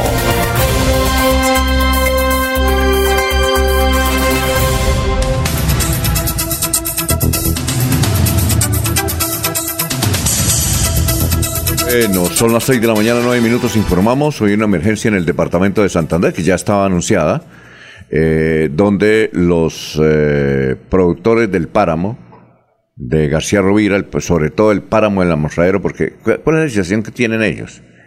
Es una cuestión supremamente insólita. No sabemos por qué el gobierno toma esas medidas. Les prohíbe todo, toda actividad agropecuaria eh, en García Rovira. Las fincas no pueden tener cultivos, no pueden tener vacas, nada, nada, nada. Entonces, ¿ellos qué hacen? ¿Qué hacen? Entonces, si, es, si, de eso viven, entonces, ¿qué hacen? Pues les toca parar, porque nadie les para bolas. Este problema venía anunciándose desde hace ya varios años, desde el gobierno de Santos. Santos, Duque y ahora Petro. Eh, más adelante vamos a pasar un video de, de César Pachó, que estuvo, que es senador de la República, del Pacto Histórico, él es de Boyacá, pero tiene mucha relación con Santander y sobre todo con García Rovira y está haciendo los, las vueltas precisamente con alguien en Bogotá para ver si evitaban este paro, porque imagínense, el capitán Jiménez nos acaba de anunciar, me contrataron porque no hay paso de Bucaramanga a San Gil, eh, a San Gil Bucaramanga al Socorro, Bucaramanga Arbosa, Bucaramanga Bogotá, Bucaramanga García Rovira, entonces estoy produciendo con mi avioneta, como, como dice Shakira, estoy facturando, ¿no? Sí, señor. Estoy facturando. Eh, aquí tenemos ya a César Pachón. Este video lo grabó ayer, terminando el día, precisamente porque estaba haciendo las diligencias para evitar el paro, pero no. Escuchémoslo y veámoslo. Bueno, un cordial saludo. Hoy en la tarde del 19 de enero nos encontramos en las oficinas del Viceministerio del Interior del Diálogo Social, nuestra viceministra Lilia Solano Acabamos de dialogar con los compañeros del el Páramo del Almorzadero, uno de los voceros, el señor Vicente. Eh, nuestra viceministra se ha comunicado con él con toda la disposición del diálogo para el proceso de solucionar eh, el tema de habitar en el páramo, vivir en el páramo y todas las demandas que tiene. Entonces, viceministra, la disposición de nuestro gobierno para este diálogo. Sí, tanto el presidente de la República como el ministro Prada eh, nos han dado la instrucción que inmediatamente abramos todos los caminos para un diálogo con los compañeros, con los campesinos en el páramo. Eh, eso sí, los invitamos siempre a un diálogo directo para que, así como hablamos ahora con Vicente y hemos hablado con otros, sepan que están las puertas abiertas para que buscamos salidas dialogadas a todos, a todos los problemas que tenemos en el país. Sí, así como la conversación que tuvieron o allá o acá, pero se, las puertas abiertas de diálogo en un gobierno diferente y que escucha a las comunidades y resuelve todos los asuntos, los problemas. Entonces, esa es la disposición de nuestro gobierno del presidente Gustavo Petro. Muchas gracias, Así es. doctora Liliana, viceministra, y ahí estamos en toda la disposición siempre de colaborar y solucionar los problemas de nuestro país. Bueno, entonces quiere decir que no le copiaron, no copiaron, no le copiaron los campesinos e iniciaron el paro, un paro indefinido. Ahí tiene que intervenir la ministra de Agricultura, eh, el ministro del Interior, todos tienen que ayudarlos, porque imagínense, en este momento está causando, como ya los estaban anunciando desde hace varias semanas, cuatro departamentos paralizados, que son Norte de Santander, Santander, el departamento de Boyacá, Boyacá. y el departamento de Cundinamarca. Así de sencillo. El oriente colombiano, Alfonso, porque ¿quiénes colombiano. pasan por, por los curos? Los Sí. que van para la costa y los productos que traen de García Rovira, los productos que vienen de Boyacá, que van para la costa, se están quedando ahí. Mire que es nacional la situación. Todo lo que se produce aquí en el oriente colombiano, la mayoría de los productos van para la costa, Alfonso. Entonces, la situación es muy compleja. ¿Qué tal que de, de mañana o en ocho días se estén paralizando también ahí en Barbosa los productores de guayaba, los productores de panela? Más adelante hablaremos con Mariela Cuña, que es una productora de panela en WebSA, cómo está la situación. Recuerde que ellos fueron los Sí. que hace tres años eh, paralizaron medio Colombia también. Bueno, son las 6 de la mañana, 12 minutos. Vamos con más noticias. Miller, lo escuchamos aquí en Radio Melodía, la que manda en sintonía. Sí, señor, a propósito de la, del, del paro en, por el páramo del almorzadero con la delimitación del páramo que ya les, no les permite cultivar por encima de la delimitación que hicieron, pues también está en el mismo conflicto los del páramo de Santurbán que no han podido volver a trabajar por la delimitación del, del páramo que está en proceso. Esos son, son asuntos que, que están dejando ahí como muy en pausa. Eh, pues eh, estaban buscando acá en las redes sociales y efectivamente tenemos otra circunstancia que se ha vuelto bastante complicada y lo hablábamos con el busto de Benjamín Herrera de que se está desmantelando la ciudad. Pues ahora el, el afectado por el tema de la delincuencia en la ciudad de Bucaramanga es, es un vecino prácticamente, está eh, cerca al San Andresito de la Rosita, es el de la, el edificio de, de la Asociación de Juntas de Acción Comunal.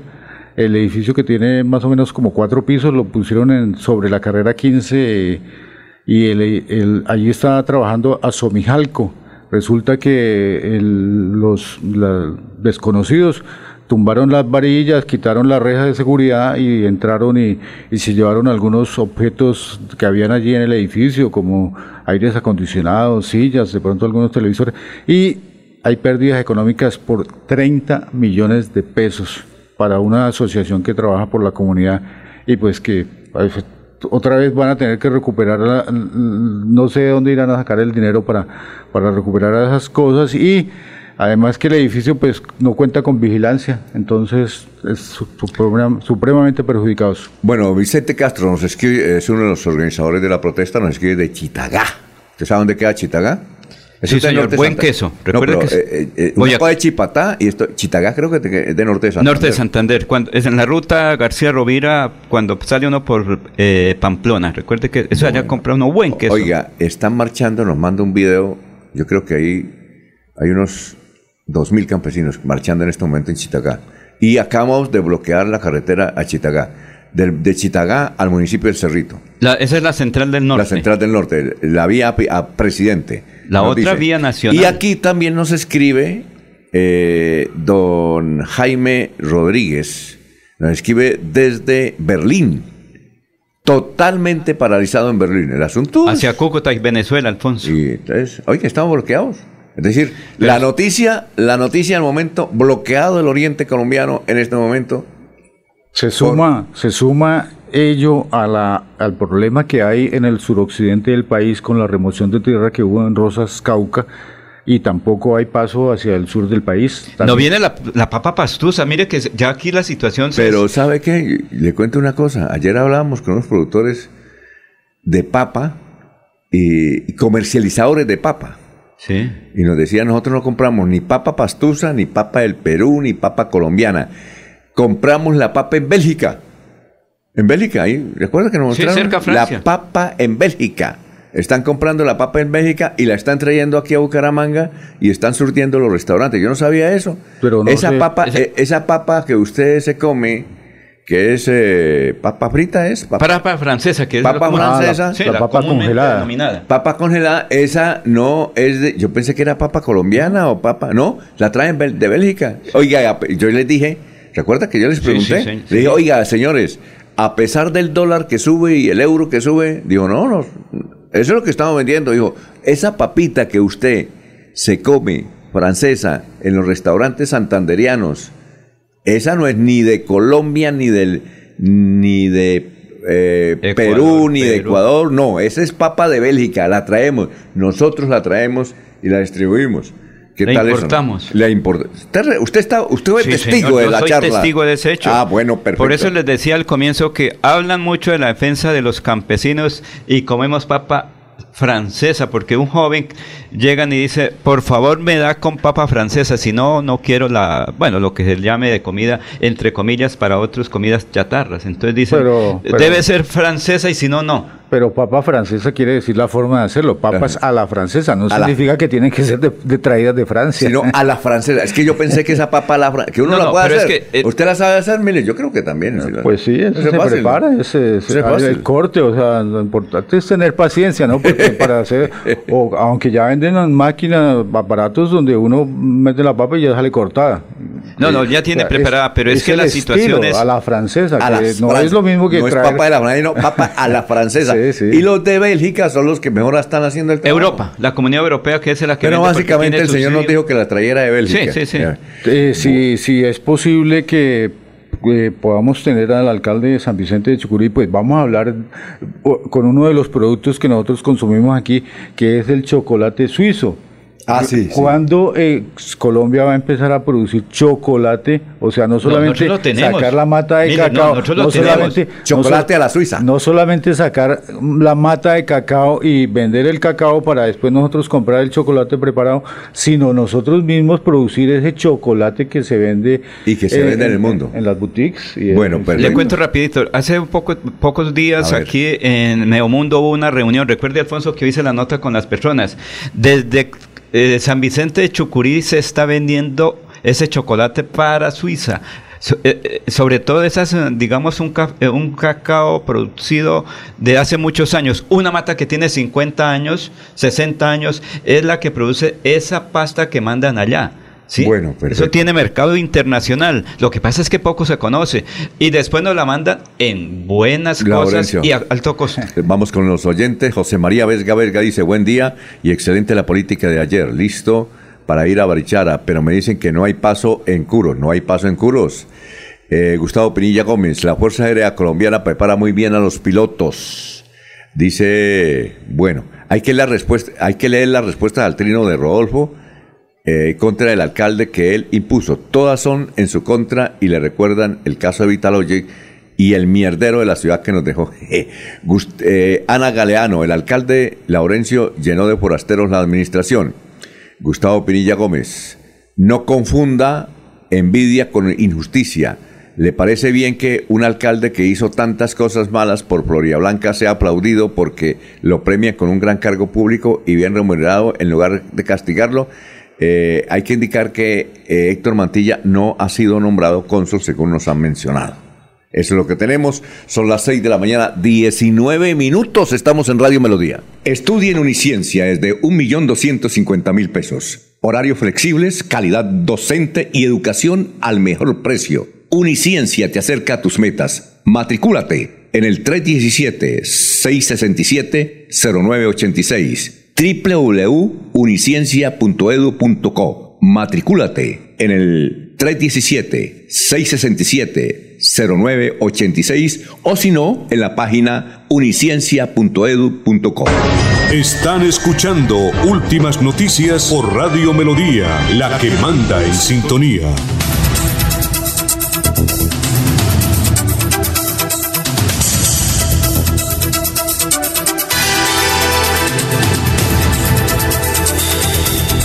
Estamos en Radio Melodía. Eh, Miller, más noticias a esta hora y tenemos muchísimos comentarios aquí de la gente. Gracias a todos los oyentes que nos están enviando información. Eh, hablaba usted del señor Edwin Palma Egea, es un santanderiano. Ah, él fue presidente. Viceministro de Relaciones Laborales e Inspección, está trabajando con el Ministerio del Trabajo.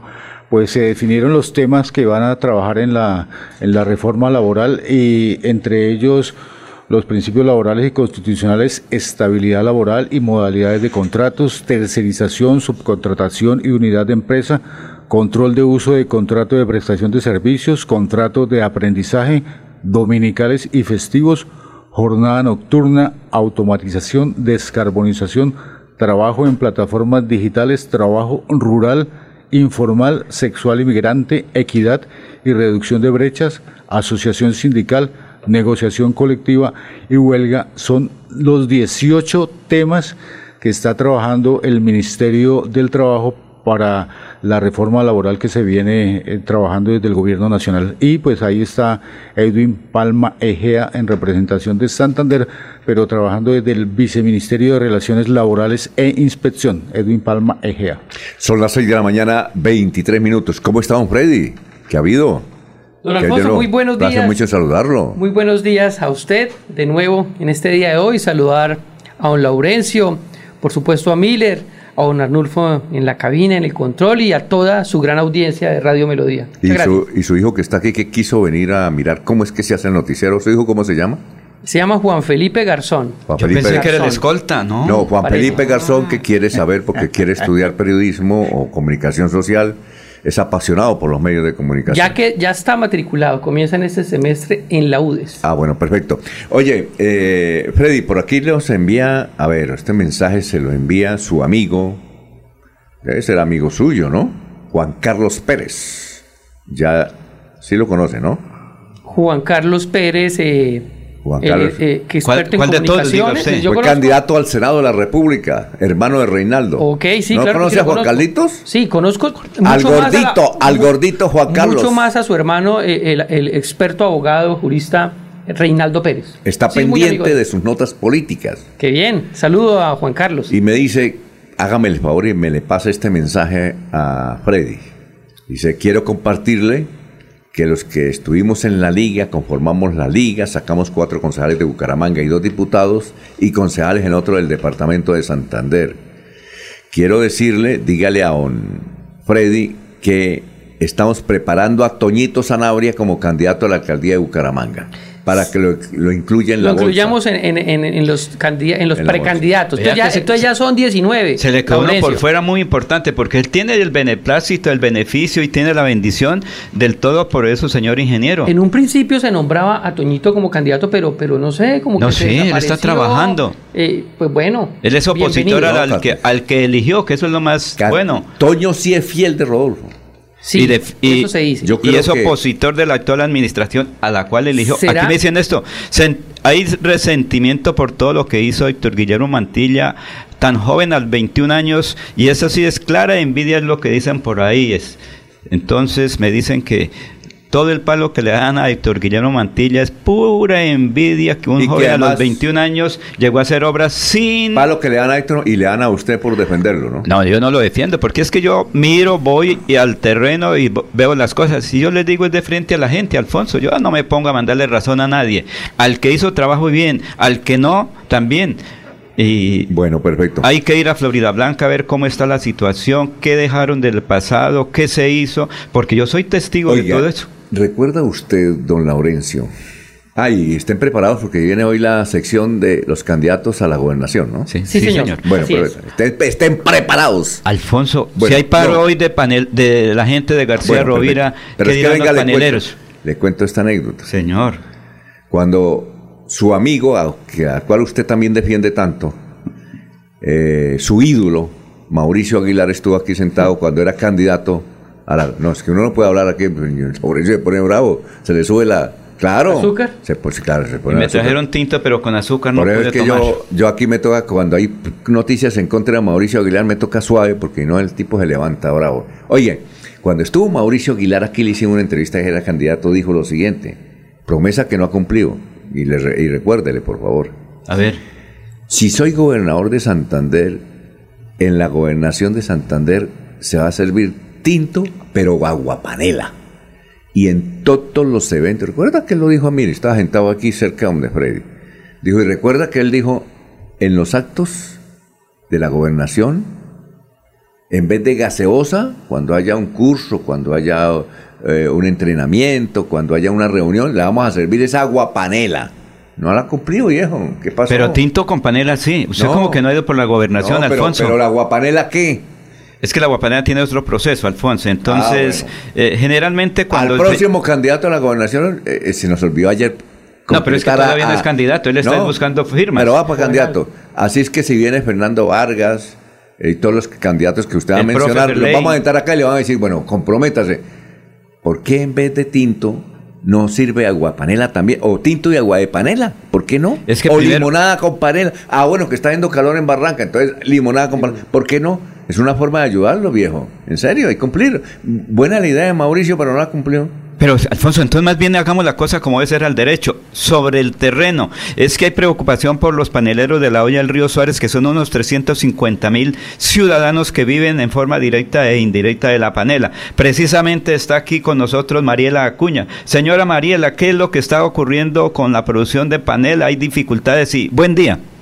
Mi nombre es Mariela Cuña de Chacón, productora de panela aquí del municipio de Whips. Eh, los paneleros seguimos con dificultades para este año 2023, ya que el precio de la panela por kilo cuesta está en 2.700 pesos y producirla tiene un costo de 3.500 pesos kilo. Subió el salario mínimo, subieron los insumos, subió el costo de alimentación. Antes un mercado para molienda costaba alrededor de 700 mil pesos, en este momento cuesta 1.800.000 pesos el mismo mercado y el precio de la panela va en descenso. El gobierno presiona para modernizar la producción de panela. Por ejemplo, en mi caso tuve que hacer un crédito de más de 300 millones de pesos para cambiar el trapiche, ya que estaba, no servía, ya teníamos que cambiarlo para que haya más rendimiento y así pues cumplir con más extracción de la caña de azúcar. No sabemos cómo pagar este crédito, si, si estamos trabajando, como le dije antes, a pérdida. Señor presidente Gustavo Petro y señora ministra Cecilia López, necesitamos que ustedes miren nuestras necesidades. Somos en la olla del río Suárez más de 350 mil personas que viven del trabajo de la caña de azúcar. Qué bueno sería que en los programas sociales como el Instituto Colombiano de Bienestar Familiar, el Ejército, los programas de alimentación escolar, en los programas de gestión de riesgo incluyan la panela como consumo obligatorio. Aquí en la olla del río Suárez hay empresas cumpliendo con todas las normas y requisitos del INVIMA, los cuales pueden hacer compromisos de venta sin intermediarios para que el beneficio económico quede en manos del productor panelero. Necesitamos incentivar a nivel nacional el consumo de la panela de la olla del río Suárez, ya que otros productos industriales como elaborados con endulzantes, saborizantes y colorantes artificiales y un mínimo porcentaje de panela que nos ponen en dificultades con los grandes industriales. Señor presidente Gustavo Petro, usted conoce la situación del panelero en nuestra región, ya que usted en campaña visitó y vio la situación en que nos encontramos los paneleros haciendo y siguiendo todo el proceso, grabado en video por su equipo de comunicaciones. Esperamos su apoyo al gremio panelero para poder seguir participando en la cadena alimentaria. Muchas gracias. ¿A, a usted cómo es que llama la señora? Mariela Acuña. Y Mariela. recuerde que la sobrina de ella es casada con el hermano de Cascarita, o sea, tiene línea directa y no los han atendido, Alfonso. Bueno, vamos con los oyentes. Jairo Alfonso Mantilla escribe. Don Laurencio. Señor, ¿qué Vale, dice? Jairo Alfonso Mantilla escribe. Hola, don Alfonso, deje hablar a Laurencio. Usted no lo deja que defienda a Héctor, pero sí permite que lo ataquen. Ay, ve, hay un regaño. Hay un regaño ahí. Pero muy cordial. Puede ser, Creo claro. que llegó el señor alcalde. ¿Ya llegó? Ah, bueno, Sí, perfecto. pero un regaño muy formal de don Jairo Alfonso. Al- hay que escuchar a todos, Alfonso, hay que escuchar a todos porque cada quien tiene su propio. Así que el que escribe y que me dé palo, pues mire que también se toma la molestia y es una corrección fraterna, Alfonso. Entonces, qué bueno es que la gente escriba como don Jairo y como todos que yo conozco más o menos cuando la gente escribe con otro, con un seudónimo para. Es que si no, después la versión no me aceita el tinto, pero a todos les aceito el tinto. Sí, claro. Y ojalá que sea con panela. Por ah, el- digo, no puedo comer panela. No puede comer panela. Entonces, eh, don Jairo Alfonso Mantilla, aprobado, aprobado Ecosalud. Ya, perfecto. Son las 6 de la mañana, 30 minutos. ¿Alguna noticia antes de ir a unos mensajes? Que ya tenemos al señor alcalde de San Vicente. Hay una Oscar Rodríguez. ¿Qué? Hay una situación con la Procuraduría y es que se embolataron 10.000 ascensos de la de patrulleros de la Policía Nacional que iban a llegar a ser subintendentes. El IFE realizó una, una prueba eh, final para, para que 10.000 personas pudieran ascender de los 41.599 patrulleros que iban a ascender de patrullero a subintendente y eh, el IFES finalmente dijo que había problemas con, con los exámenes y que esos 10.000 patrulleros que se presentaron no iban a poder ascender. La Procuraduría está investigando realmente qué pasó con esos 10.000 ascensos que están embolatados en la Policía Nacional. Son las 6 de la mañana, 32 minutos. Melodía, valoramos su participación. 316 550-5022 es el WhatsApp de Melodía para que entremos en contacto. Envíenos videos o fotografías de las noticias de su comunidad y las publicaremos en nuestros medios digitales. 316-550-5022. El WhatsApp de Melodía para destacar su voz. Melodía, la que manda en sintonía. Cada día trabajamos para estar cerca de ti. Te brindamos soluciones para un mejor vivir. En Cajasal somos familia, desarrollo y bienestar. Cada día más cerca para llegar más lejos. Con Cajasal. Vigilado Supersubsidio. Estamos, estamos presentando Últimas Noticias en Melodía 1080 AM.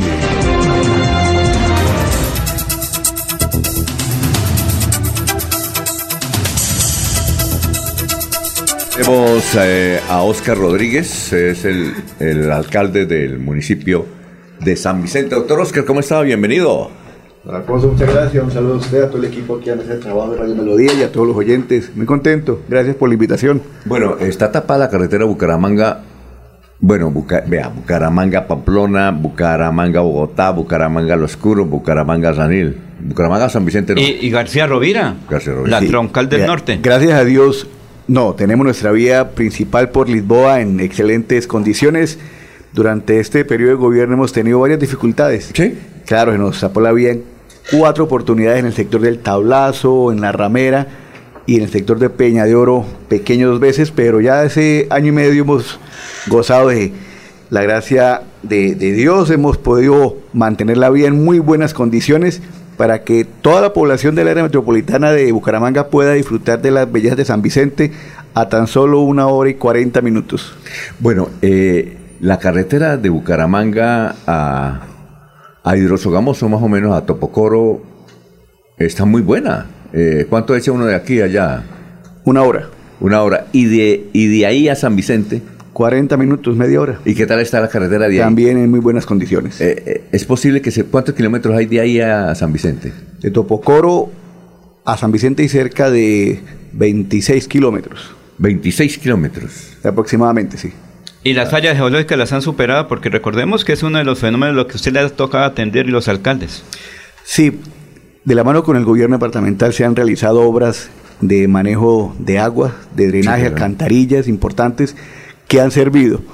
Se ha filtrado la parte superior del talud y no hemos tenido inconveniente en los últimos meses. Pasó esta temporada fuerte en, en este año 2022 y, y no, gracias a Dios no tuvimos ningún inconveniente y pudimos gozar de la dicha de recibir a miles de personas en nuestras ferias y fiestas, en Navidad y en fin de año. Ah, bueno. Bien, eh, había una ilusión de construir el, el, el Panaca, ¿cómo era? No, Parque... Nacional no, del Chocolate. ¿Pamuca? Pamuca, Pamuca. Sí, Pamuca. Pa- Pamuca, sí. Parque Mundial del Cacao. Ah, no se pudo, ¿no? ¿Por qué no se pudo? ¿Por la Pues- pandemia tal vez fue? No, pues todos son eh, según la, la voluntad. El gobierno departamental tenía esa intención inicialmente, cambio de planes en su estrategia, eh, motivaron a que hicieran la inversión en el embalse, no en San Vicente, pero nosotros no nos hemos quedado con los brazos cruzados. La alcaldía adelantó un estudio Ajá. y nosotros hemos avanzado en un proyecto que denominamos San Vicente, un parque mundial porque no es solamente un parque el que pueda eh, mostrar lo bello de San Vicente referente al cacao, sino que todo el territorio de San Vicente, sus 1.160 kilómetros cuadrados son muy hermosos en torno al cacao, a sus bellezas naturales, cavernas, cuevas, tu cultura cafetera también, un casco urbano que hemos mejorado y está muy bonito. Entonces nosotros eh, formulamos unos estudios, un proyecto en donde se establecen cinco puntos eh, de parques temáticos. En la entrada del municipio, en un lote que es del Ministerio de Defensa, estamos haciendo el trámite ante el Angustín Codazzi para el avalúo y adelantar la, la gestión de la donación que ya habíamos conversado muy adelantado con el Ministerio de Defensa el año anterior, pero estamos retomando también en ese nuevo gobierno, en ese en ese parque temático, en la entrada del municipio, se va a mostrar todo lo que tiene que ver con el cacao, de su producción, su manejo, eh, su transformación, se proyectaron miradores, senderos, glamping, algo muy hermoso. Eso es en toda la entrada del municipio. ¿Y cuánto es el costo y cómo estaría la gobernación ahí? Porque si usted lleva ese proyecto es lo que se requiere. Este es un proyecto que vamos a, digámoslo, a patinar con el gobierno nacional en lo que nos queda de gobierno, con Fontur, el ministerio. El gobierno departamental, como le digo, priorizó otro proyecto. También muy importante que nos favorece todo lo que se construye en el embalse, nos va a servir a nosotros porque el municipio que está cerca del embalse es San Vicente y por eso bien recibido todas las obras que adelante el gobierno departamental en el embalse. Pero en nuestro proyecto también queremos resaltar eh, maravillas hermosas como el avistamiento de aves. Nosotros tenemos una ave endémica que es el ave reinita cielo azul, que solamente se da en San Vicente, solo se da en San Vicente. Y vamos a montar ahí en el proyecto pues una, una casona, vamos a fortalecer y a mejorar los senderos en la Cueva de los Aviones, que está seguramente entre los cinco sitios Oiga, esa Cueva de los Aviones eh, es, una maravilla. Eso es hay que ir allá, hay que ir allá. Pues cuando me digan, me dicen, vamos, conocen ustedes, hacen un documental, la verdad conocen la Cueva de los Aviones, conocen las piscinas naturales, es una región que está a escasos 7 kilómetros de la cabecera municipal. Yo estoy seguro que está entre los 5 o 3 sitios más visitados hoy en día en el departamento de Santander. Entonces la idea es fortalecer a San Vicente y proyectarlo aún más como un destino turístico natural, eh, trabajando la mano con las comunidades, porque para nosotros el turismo natural, el turismo comunitario es muy importante que nuestros agricultores se vean favorecidos de esta gran industria que es la más importante en el mundo. Por eso eh, estamos muy felices. Mire que la OMT, la Organización Mundial del Turismo, el año 2022 resaltó a los 32 municipios turísticos rurales del mundo. Y en Colombia quedamos tres. Que fueron San dos de Santander, ¿no? San Vicente, Barichara y Soachi en Cundinamarca. Y Girón también. Oiga, alcalde, eso es diferente a lo que antes se denominaba el Chure, o sea, este parque que usted dice tan importante. Así, esos son. ¿Cuál, cuál? El Chure, explíquenos qué es el Chure, cuéntenos, Oiga, por favor. pero, pero el, el parque de la Cueva de los Aviones... Y el chure, que eso era famoso allá. Yo no sé, alcalde, que eso pero, era pero, pero, pero, pero, ¿qué? Eh, Usted la- sí sabe. ¿En lo que se llama Cueva de los Aviones? No, no, no. No, la Cueva de los Aviones es un lugar, don Alfonso, que está localizado ¿Por en la qué vereda por qué dicen Cueva de los Aviones? Por los aves, las aves que, se, que, que están ahí. Ah. Son siete cavernas, siete cuevas hermosísimas. Eso es un sitio que lo visitan muchísimas personas de todo el país. Y del mundo. No, y del mundo. Claro, San Vicente ya está muy posicionado también a nivel mundial. Y junto a las cuevas, a 500 metros, hay unas piscinas naturales también maravillosas. San Vicente quedó entre los 10 municipios más instagramables, digamos así, los que más sacan fotos en Instagram, ya está San Vicente. Ah, qué bueno. Por eso vamos a seguir apostándole al turismo, pero para que el turismo pueda florecer, es necesario, don Alfonso, que tengamos siempre muy buenas carreteras. Santander no puede quedar incomunicado, San Vicente tampoco, por eso tenemos que invitar al gobierno nacional, al ministro de Transporte, que es santanderiano oriundo de este departamento, que visite Santander, que podamos avanzar con él un plan de acción para mejorar nuestras vías secundarias y vías principales. ¿Cuánto vale eh, pavimentar esos 26 kilómetros entre Topocoro y, y San Vicente? No es que están pavimentados, Están. únicamente nos faltan 3 kilómetros. ¿Ah, sí? Eso cuesta alrededor de 5 mil millones de pesos. 5 mil millones. ¿Hay, hay alguna, otra, alguna otra vía para llegar a San Vicente? Sí, una vía muy importante que yo quiero hacer mención aquí en este ¿Cuál es? importante programa, que es la vía que nos comunica hacia Barranca Bermeja por el sector de Llana Caliente, saliendo a Rancho Camacho. Rancho Camacho. sí, allá a la, al viaducto de Yuma. Son 45 kilómetros, han pavimentado cerca de 15. Por donde antes Nos- salió el petróleo. Por- ahí también se puede, sí, por que- donde salió el petróleo para todo el país y el asfalto para todo Es Colombia. decir, hay dos vías, una por Barranca y otra por Bucaramanga. Sí, señor. Otra vía importante Por que nos comunica Por Zapatoca. es por el municipio de Zapatoca y por el Carmen de Chucurí. Son cuatro vías que tenemos nosotros importantes intermunicipales. Pero esa vía Barranca Bermeja nos conectaría con el centro del país. Quedaríamos a una hora de Barranca Bermeja.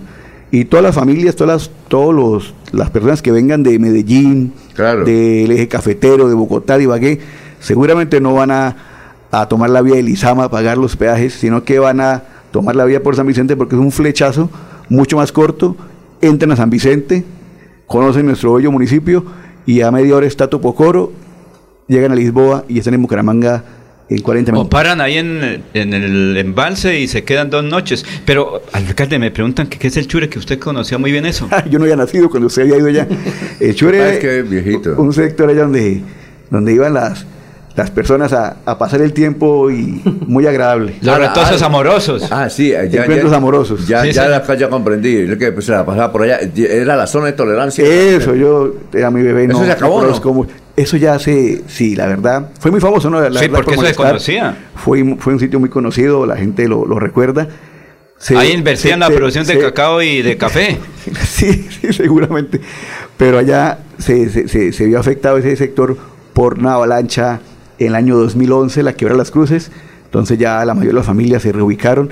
¿Y ahí qué es ahora? Ahí es- No, hay algunas casas en la parte más, más alta donde no hay Sí. problemas y a las otras familias se están reubicando y este año nosotros, yo aspiro que en el mes de junio se van a reubicar un proyecto que se inició con el Ministerio de Vivienda y que nosotros pudimos cofinanciar con las obras de contención, de mitigación, para ubicar a 100 familias afectadas por la ola invernal. ¿Cuántos barrios tiene más o menos eh, San Vicente? Tenemos Barrios nosotros urbanos. 31 barrios.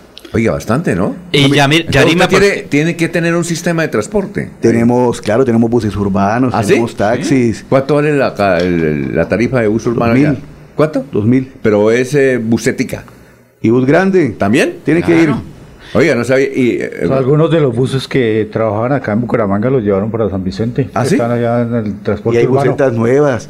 ¿El San Vicente- taxi también? También tenemos taxis. ¿Cuánto, tenemos cuánto vale la tarifa de taxi allá? Como en 5.500, 6.000, Sí, claro. depende porque si usted va hacia una vereda, pues ya el recorrido es más largo, entonces valdrá 10.000, 20.000, 15.000, depende de la distancia. San Vicente es un municipio de aproximadamente 50.000 habitantes. Quizás muchos no alcanzan a dimensionarlo. Cuando van a San Vicente, primero se sorprenden por su tamaño porque es un casco urbano de cerca de 25.000 personas. Y segundo, quedan más maravillados porque es un municipio muy bonito, un casco urbano completamente transformado y con vida propia. Tenemos un sinnúmero de restaurantes, nuestra gastronomía es muy famosa, es muy rica. Tenemos ¿Inauguraron la Plaza de Mercado? ¿La reformaron? la ¿Qué- estamos mejorando, estamos construyendo el Palacio Municipal nuevo, lo entregaremos Dios mediante en el mes de junio. Eh, ¿dónde? ahí. El O- parque o- o- principal. ahí, ¿Dónde está la alcaldía? Claro, nosotros estamos reubicados en un Eh, sitio- reformaron eso. No Tumbaron. se tumbó ¿Y y, se se, está construyendo. Ya van los cuatro pisos, la obra gris completa y en junio queda el mejor Palacio Municipal de Santander. Alcance le, le ganan todo de Sabana. ¿Usted conoce el de Sabana? El de ¿O Sabana no. Uh, es un palacio. Mire, vaya, el de Sabana es una berraquera, pero entonces queda mejor que todos. Sí, porque queda nuevo, con ascensor. Y moderno. Sí, sea Bueno. inteligente, todo hermosísimo. ¿Y lo va a estrenar usted? Sí, señor, mediante en junio de- tenemos planeado entregarlo. También una gran entrega. Igual tenemos para inaugurar Espere, el- la estación de, de bomberos Sí. de Santander, que es la quizás más moderna del departamento, y estamos construyendo el estadio municipal. Bueno, eh, Don Miller. Sí, también reformaron el terminal de transporte. Pusimos en funcionamiento el terminal que nunca se había puesto en funcionamiento. Nosotros adecuamos un espacio grandísimo que eran las, digamos, como unas bodegas de centroabastos. Y ahí nosotros tenemos ya nuestro centro municipal de transporte.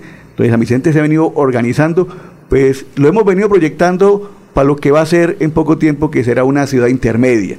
Mire que nosotros lo recibimos con un recaudo, los ingresos corrientes de cerca de 7 mil millones de pesos. Lo que es impuesto predial, industria y comercio, vamos a entregarlo nosotros seguramente en 13 mil millones. Quedamos a bueno. 2 mil, únicamente para que la otra administración ya pueda subir a quinta categoría.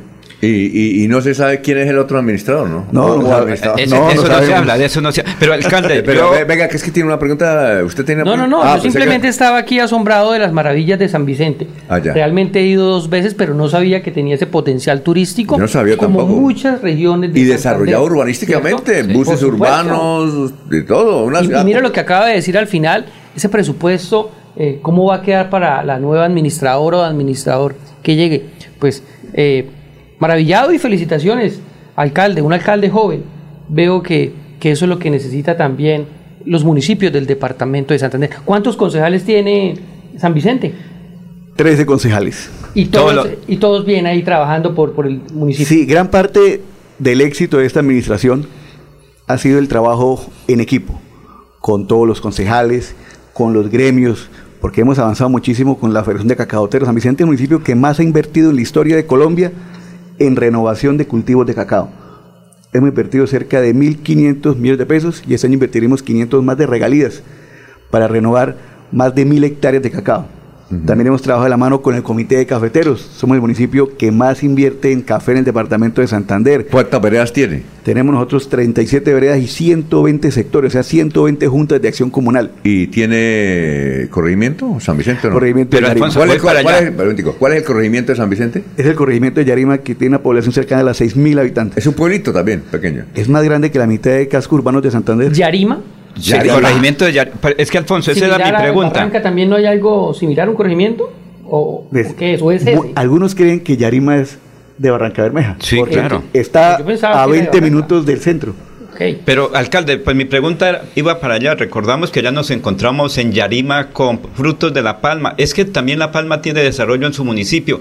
Y ese día fuimos, precisamente nos invitaron, no el alcalde, sino la Federación de Productores de Palma, y inauguraron casas allá. ¿Cómo es el proyecto? Porque la gente tiene mucha esperanza en Yarima, que de pronto hasta se independicen y sean municipio de Yarima. Yarima, mire que cuando estábamos en campaña la gente en Yarima hablaban de eso. Hoy ya no, porque han recibido la atención de parte nuestra. Hoy hemos gasificado nosotros a casi el 100% de la población del corregimiento de Yarima. Estamos terminando un proyecto con Proviservicios para gasificar toda la vereda Los Colorados, la vereda Campo 50 y un barrio que queda pendiente en Yarima. Este año yo espero que en el mes de febrero estemos contratando la construcción del Centro de Salud del Corregimiento de Yarima, una obra maravillosa, lo más importante y lo más deseado por toda la población de Yarima. Se han venido trabajando también en el fortalecimiento del acueducto, se amplió la, en los tanques de almacenamiento, se construyó, le estamos llevando agua a todos los sectores. Entonces, una administración que actúa, que piensa en la gente, ya dejan a un lado de pronto el interés de, de independizarse, que es muy diferente. Pero mientras haya atención y haya inversión, la gente está contenta. Ya está Sabino ahí, Sabino Caballero, pero vamos antes de él a un mensaje y regresamos. Estamos hablando con Oscar Rodríguez, el eh, alcalde de San Vicente, 5 o 6 y 48 minutos. Estudia en Uniciencia es de 1.250.000 pesos. Horarios flexibles, calidad docente y educación al mejor precio. Uniciencia te acerca a tus metas. Matricúlate en el 317-667-0986 www.uniciencia.edu.co Matricúlate en el 317-667-0986 o si no, en la página uniciencia.edu.co. Continuamos con las últimas noticias en Radio Melodía. Radio Melodía, la que manda en sintonía.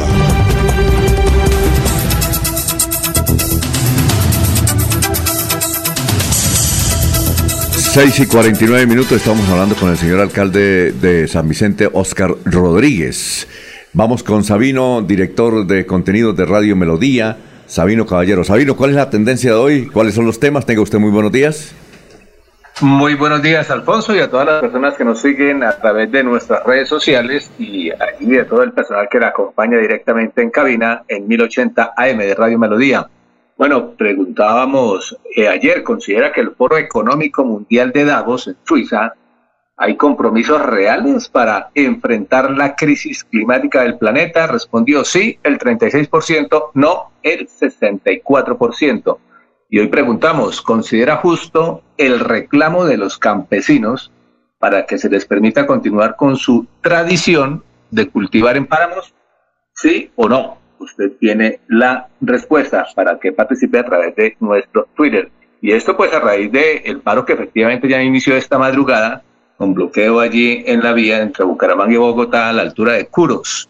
Y es que eh, no se nos puede olvidar que en este país pasan muchas cosas al contrario, ¿no? Muchas cosas al revés. En la pelea contra las multinacionales, pues realmente quienes resultaron afectados fueron los campesinos, fueron los habitantes, los cultivadores que tradicionalmente, que por años, que por décadas han estado en las zonas de páramo.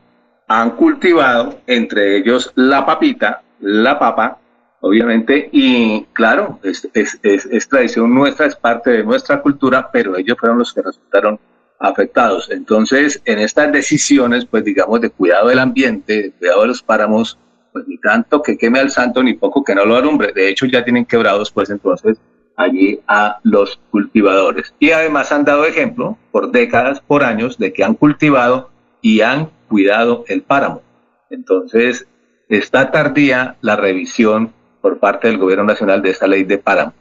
Y a propósito, pues, de temas ambientales, de, pues, es tendencia, pues, en este momento, Ecopetrol, la ministra de Minas, eh, Irene Vélez, eh, a raíz, pues, digamos, de las declaraciones y la participación en Davos, precisamente sobre el tema de exploración y explotación de hidrocarburos. Pues la ministra Irene Vélez hizo allí su participación y desde el otro lado, desde la otra orilla, la oposición pues aprovechó para entonces cuestionarle. ¿Por qué? Porque dentro de tantas declaraciones que dio, dio una en particular. O sea, reiteró que en Colombia no se firmarán nuevos contratos para la exploración y explotación de hidrocarburos.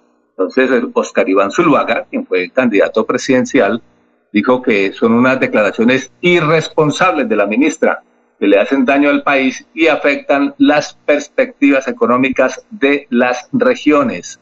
Esteban Santos, incluso el hijo del, del expresidente Santos, dice, todos apoyamos la transición energética y la protección del medio ambiente. Sin embargo, como lo están planteando, no es serio ni responsable. Dice que nos vamos a quedar sin recursos y sin transición. Pero, digamos, son las partes que han destacado, pues, digamos, la oposición. Pues, además, como para tener tema de debate y polémica que no falta en, en, Colombia. Sin embargo, el ministro José Antonio Campo eh, ha reiterado en algunas ocasiones que se siguen dando las garantías a los contratos a los ya existentes, ¿no? Hay que, hay que tener claro eso, a los ya existentes de exploración y explotación. Y esa pregunta allí en una rueda de prensa directamente en Davos le preguntaron al presidente Petro, bueno, ¿qué dice usted ante la declaración que acaba de dar la ministra de Minas y Energía? Pero Petro respondió, dice que el propósito del gobierno es avanzar hacia la exportación de turismo precisamente el tema que están hablando allí ustedes, ¿no? Con el alcalde de San Vicente, exportación de turismo y energías limpias. Eso, eso fue lo que respondió el, el presidente Petro a los periodistas internacionales. No desautorizó a la ministra. Quiere decir que van por el camino que es, según los, estos criterios. Y lo otro, pues de todas maneras, eh, lo que sí gustó y que se ha destacado mucho en redes sociales fue la intervención del presidente de Ecopetrol, Felipe Bayona, o Felipe Bayón, en el cual eh, hizo una explicación de cómo está el proceso de transición energética en Colombia y de manera particular eh, Ecopetrol. Y la ministra también destacó en un, en un trino, dijo, con Ecopetrol adelantamos las transformaciones para ser líderes en renovables y vectores energéticos como el hidrógeno, nuestra meta es impulsar en América Latina una integración eléctrica y de energéticos verdes. Ahí va la polémica, pero también la tranquilidad, pues digamos, eh, con la intervención del presidente de Ecopetrol. Alfonso. Bueno, muchas gracias. Sabino, muy amable, director de contenidos de Radio Melodía. Son las 6 y 54 minutos. Estamos hablando con el doctor Oscar Rodríguez, alcalde de San Vicente. Un saludo para Gustavo Rodríguez Blanco, presidente, expresidente de la Asamblea. Un saludo para él, su padre. ¿Usted qué piensa de su padre? Bien las relaciones con él, ¿no? Ah, no, la mejor, él es el mejor ejemplo, no hay mejor referente en la política para mí que mi señor padre. Él aprendí todos los valores que nos han servido para hacer una buena administración y, ya afrontar, digámoslo, con, con éxito cerca de 20 años en la vida pública. Entonces, dale gracias a Dios por tenerlo a él, a mi mamá, que han sido para nosotros nuestros pilares en la vida, todos sus hijos. Y gracias por saludarlo, ¿verdad? Que en Santander todos recuerdan con cariño a Gustavo Rodríguez Blanco por sus obras y sobre todo porque fue un hombre del campo que se hizo a pulso y durante más de 20 años desempeñó su buena tarea en la política con ese sueño que le quedó pendiente de llegar al Congreso de la República. Cuatro intentos hizo mi papá para estar en la Cámara. Lo quería mucho, lo quería mucho Alfonso Gómez Gómez. Sí, le aprendió. Impresionantemente. era la lo quería mucho. Era el discípulo de Gómez Gómez. era el discípulo de Gómez Gómez. Del directorio liberal Oficialista. Oficialista. Usted todo el mundo rueda guarín. Pero usted le picó el bicho a la política, usted. Sí, de los seis hijos fui el único que, que participó. Y, ahí tras, tras, tras, eh, letras, ¿cómo se dice? Tras bambalinas se dice. No, leyendo ahí en letras como ocultas, En letras va a tener pequeñas. un interés de ser congresista porque va a ver ese querer de su padre reflejado. No, podría no ser. lo haga meter en líos, pero alcalde, alcalde, su señor Son padre todos los días, nos, muy todos los nobles, días sí. nos escucha, ¿cierto? Sí, él es fiel oyente de Radio Claro, Melodía, claro. mi amigo de ustedes, y te envío un abrazo a mi papá y está contento, por supuesto, porque hemos trabajado con todo el cariño y el empeño por San Vicente y se han visto los resultados. Entonces, un agradecimiento a él y a todas las personas que durante muchos años le han aportado a San Vicente, al departamento y que nos han dejado el camino un poco más despejado para poder nosotros actuar mejor. Señor alcalde, Ah. ¿usted cuántas, cuántas veces aspiró a llegar a la alcaldía? No, creo que no fue un camino muy fácil, ¿no? Yo tengo una, una anécdota, es que difícilmente habrá, yo creo, una familia que haya hecho más intentos para conseguir un triunfo después de haber estado. Por ejemplo, mi papá fue diputado muchos años y él, él aspiró a la Cámara en cuatro oportunidades. En el año 94, que le faltaron mil votos, sacó 12 ¿Mil votos? En el año 98, que le faltaron otra vez mil, pero sacó 33 mil. En el año 2002 y en el año 2006. Cuatro intentos hizo el señor padre. En el 2007 aspiré yo al Consejo de Bucaramanga. ¿Y qué, cómo le fue? Saqué 1.400 votos. No sé, un buen resultado, pero ¿Por no qué quedamos. partido iba, Cambios alcalde? radicales, ¿sabes? Ah, ok, ¿en qué, en qué periodo? En el año 2007. ¿Y En- quién, quién, quiénes fueron los concejales de ese entonces? Entró la doctora Élida Mantilla y, y uno... Edgar, el- Edgar. no, el No, ese doctor- fue después. No, el doctor fueron después. Cristian Niño.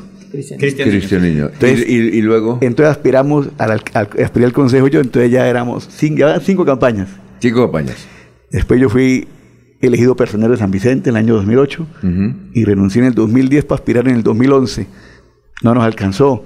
¿Quién, quién fue el alcalde en esa oportunidad? Ganó don Ernesto Esteban, que, que en paz descanse, falleció hace poquitos días. Él era uribista, ¿no? ¿O no? Sí, él hizo, no, él hizo parte del partido de la U cuando eso, un hombre ¿No también una- del campo. ¿No tenía una estación de servicio? Sí, señor. Ah, bueno. ¿Quién, ¿Y luego?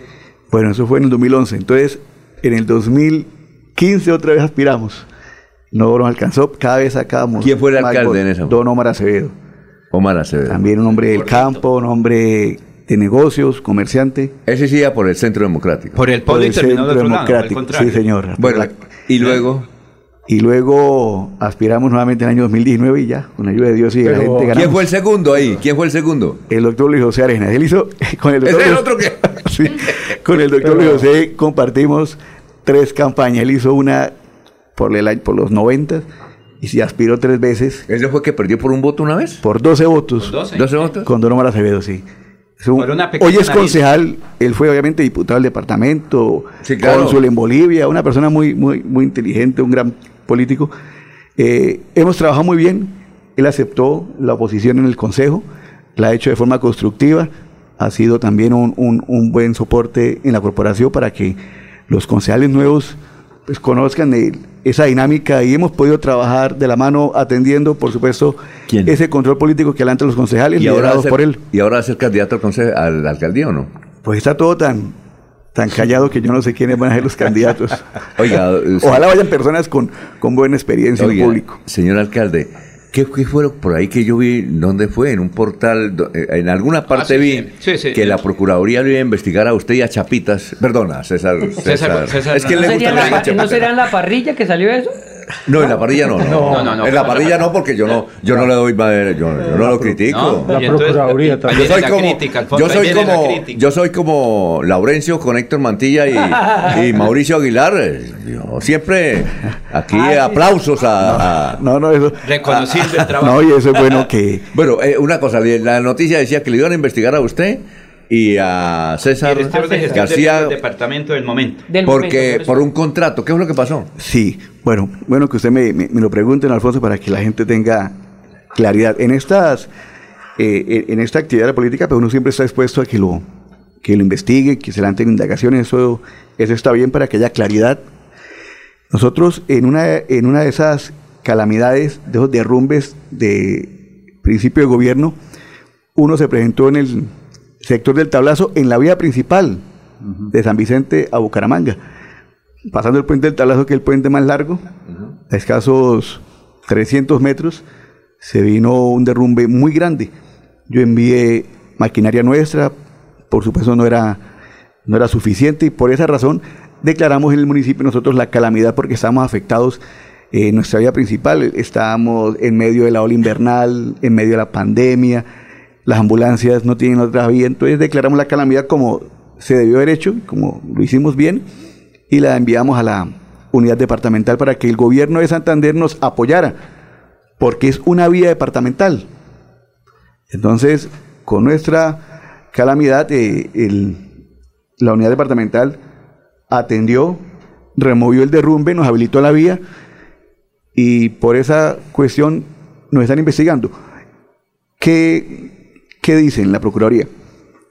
Que la, que la vía, que en el sector de la vía era de Girón, jurisdicción de Girón, por supuesto es de Girón, pero es una vía departamental y es nuestra vía principal, como ya están en Nariño incomunicados y el derrumbe en la Panamericana en el Cauca.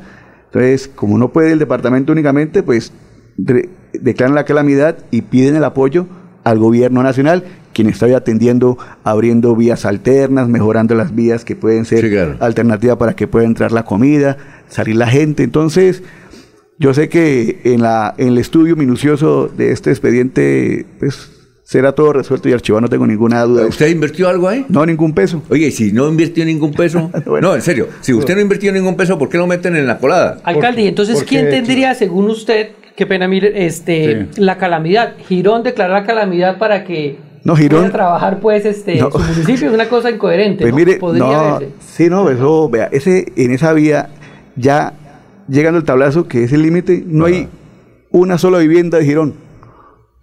O sea, esa vía es 100% a, se dirige a San Vicente, por supuesto también a sector de Betulia, Zapatoca, La Plazuela, hay, un, hay ya hoteles, Hotel Hacienda de la Fe, toda esa gente se afecta. Pero el municipio que se ve perjudicado 100% es San Vicente de Chucurí porque es nuestra vía principal. En esa época estábamos en invierno y por ninguna otra vía podía hacer las ambulancias. Por la vía Zapatoca estaba muy lluvioso, por la vía Barranca Bermeja tampoco. La única alternativa era que se pudiera remover el derrumbe, claro, y, así lo hizo el departamento. Y, ¿Y, quién le puso la demanda? ¿Ya averiguó? ¿Eso cómo fue de oficio? ¿Por qué? No, no, seguramente. A mí me parece que fue por darle madera a César García y usted lo pegaron ahí. yo, pienso, yo pienso porque es que... Eh, Alfonso, es lo que yo le digo papaya al alcalde porque de todas maneras, por unos metricos ahí fue la situación. No, no. No, pero la calamidad tocaba, tocaba que no, porque si no la declaro yo pues estaríamos ahí tapados. No, no. ¿Quién la declara? Si, no, la declara, no, no, y si no, lo declara, lo investigan por no declararla. Totalmente. No hicimos lo, hicimos lo correcto y eso se va a resolver bien. Lo que pasa es que por darle a, César, lo pegaron, lo pegaron en el combo. Oye, eh, es que tenemos que ir a una pausa. Eh, vamos a seguir hablando y vamos a escuchar en este momento. A usted yo creo que le interesa, ¿no? La, eh, quiénes aspiran a la gobernación de Santander. Y va a ser muy corto porque realmente hay pocos candidatos. Ah, sí, ah, bueno, perfecto. Ustedes los conocen. ¿Han estado ¿Quiénes son? Porque no, no, no. Siete, ahorita, siete, cuatro minutos. Aquí Bucaramanga, la bella capital de Santander. Transmite Radio Melodía, Estación Colombiana, HJMH. 1080 kilociclos, 10.000 vatios de potencia en antena, para todo el oriente colombiano. Cadena Melodía, la radio líder de Colombia.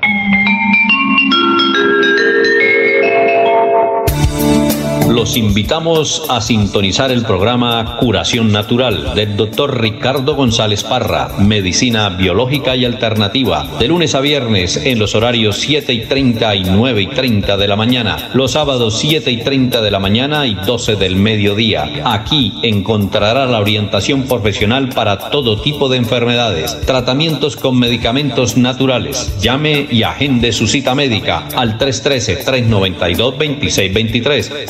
313-392-2623. Aquí están las últimas noticias, las noticias de la hora. Hola, mucho gusto. Les saluda Florentino Mesa. Desde el Centro de Producción Internacional de Noticias, esta es La Vuelta al Mundo en 120 segundos.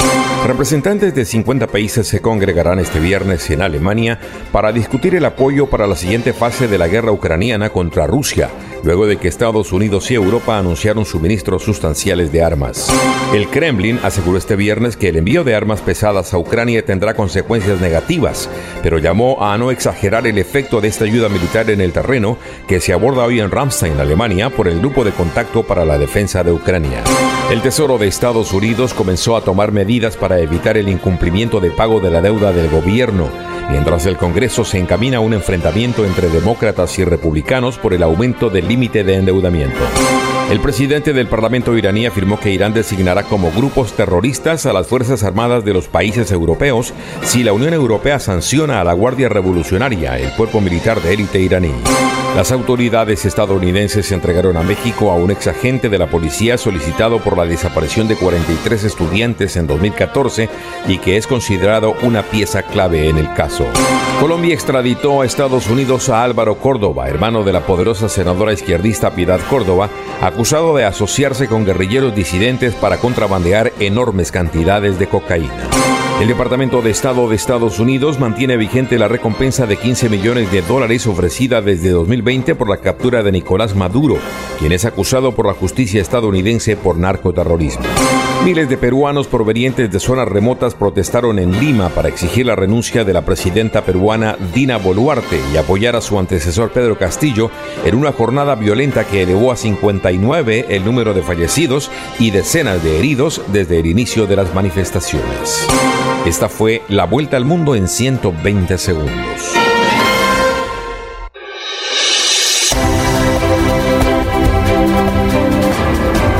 Información y análisis.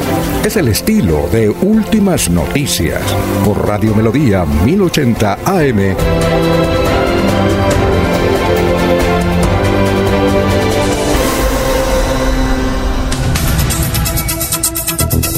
Las 7 de la mañana, 7 minutos, el tinto político con Freddy Garzón, candidatos a la, precandidatos a la gobernación de Santander. Bueno, ya hemos hecho un recorrido por el área metropolitana de los candidatos a la alcaldía. Sí. Y llegó el turno a los candidatos de la gobernación. La sección de hoy. Candidatos a pre. Precandidatos. Y la sección de hoy va a ser muy corta porque los candidatos se reducen, ¿no? Ya pasamos de los 52 candidatos de pie cuesta, los 20 de tal sitio.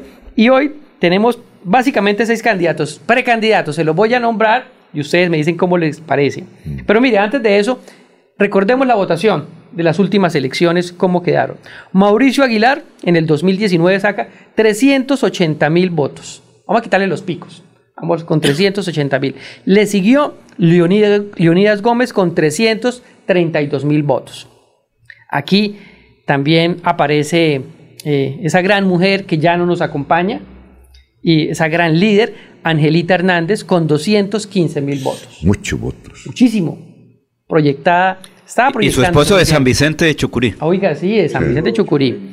Sí, Jenny, señor. eh, ¿cómo es? Eh, Jefferson, Vega. Jefferson Vega. Bueno, y continuamos aquí con Emiro Arias, que terminó su campaña ahorita al Senado. Él también fue candidato en el 2019, 39 mil votos, casi llega a los 40 mil.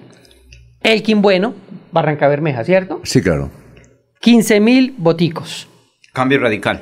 de cambio radical. Y terminamos con el que fue en un momento director regional del SENA de Santander, David Suárez, García con Rovira. 13 mil votos. Ajá. Esa fue la votación para que Mauricio fuera el mandatario Sí, claro. de los santanderianos. Y bueno, y aquí aparecen un pequeño ramillete de candidatos. Iniciamos con el que estuvo ayer aquí, al que Laurencio le dio la firma. ¿Sí, fue así o no? Y que me sorprendió por ¿Pero la forma. firmó? Sí, voy a firmarle. Ah, firmado. pero, No, pero, me sorprendió porque es una Primero. persona muy inteligente. Mire que no venía con asesores. Llegó solo, madrugó como lo hacía siempre. Aquí yo lo vi a las cinco y media de la mañana cuando llegó. ¿Vino dijo- solo? Sí. Ah, ok. No, es que después llegaron. No, vino solo, pero Después eh, llegaron Oscar ahí. Yair se Sí. quedó aquí en la... No, él llegó porque él no estaba Yair invitado. Oscar Yair no, pero Oscar Yair es el asistente ahora. Sí, ¿le está- le está bueno, acompañando? No, él Está llegó, llegó, llegó. Usted sabe que Sí, lo ahorita está Bueno, acompañando. pero aporte y recorrió Santander, claro. Oscar Yair y puede ayudar. ¿Y la liga qué va a pasar? No sabe. Ah, porque es que eso no es de... Recuerde que los estatutos de los partidos Bueno, son obligación. dejemos, Bueno. dejemos saber. eh, Y tiene su grupo eh, significativo de ciudadanos, ¿no? Es tiempo. Es tiempo. Es Es a tiempo.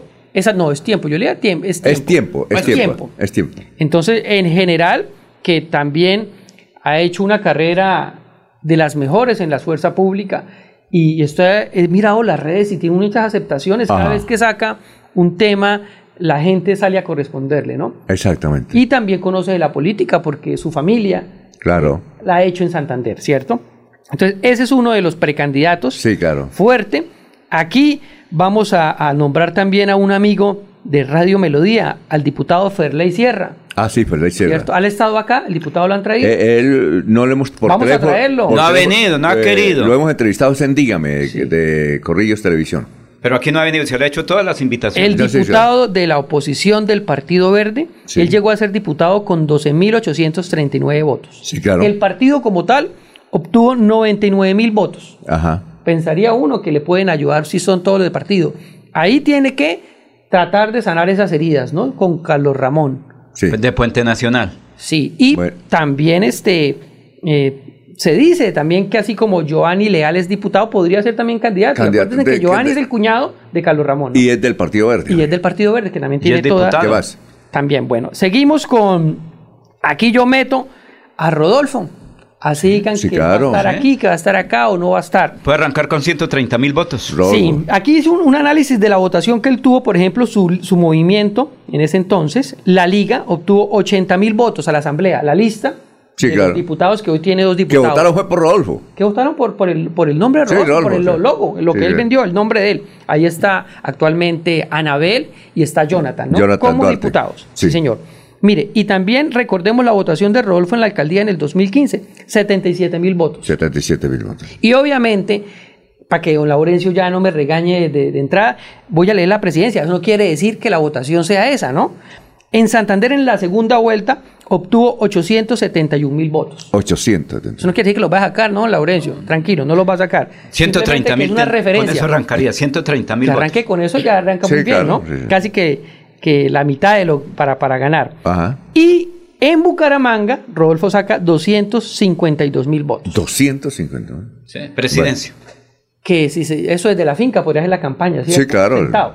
Sí, sí, sí. Entonces, ojo con Rodolfo. ojo. Con todos los errores que no, es- cometió. no está, es que ya dije, no, que es que ya no era el de antes, pero sigue siendo. No, Ojo. sí. Es fundamental. Sí, señor. Sí, ¿qué más? Otro candidato, Emiro Arias.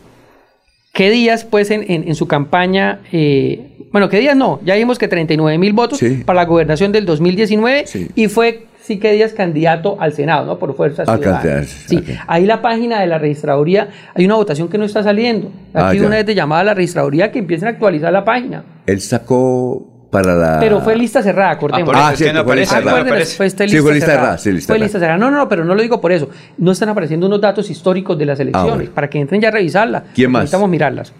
Y aquí metemos a Fernando Vargas, Fernando ¿cierto? Que también, pues se dice que si Fernando va para la gobernación, mejor dicho, que si Rodolfo va para la gobernación, Fernando no lo hace, iría para la alcaldía. Ajá. O lo mismo, si, si Rodolfo va para la alcaldía, Fernando no. Entonces, Fernando también ya fue alcalde, ahí no pude revisar la votación, no me aparecía. Eso es lo que digo que la votación Ah, ya, para revisar cuando fue alcalde de Bucaramanga, ¿cierto? 90 mil- él sacó 90 mil votos. Ah, bueno, A la perfecto. alcaldía.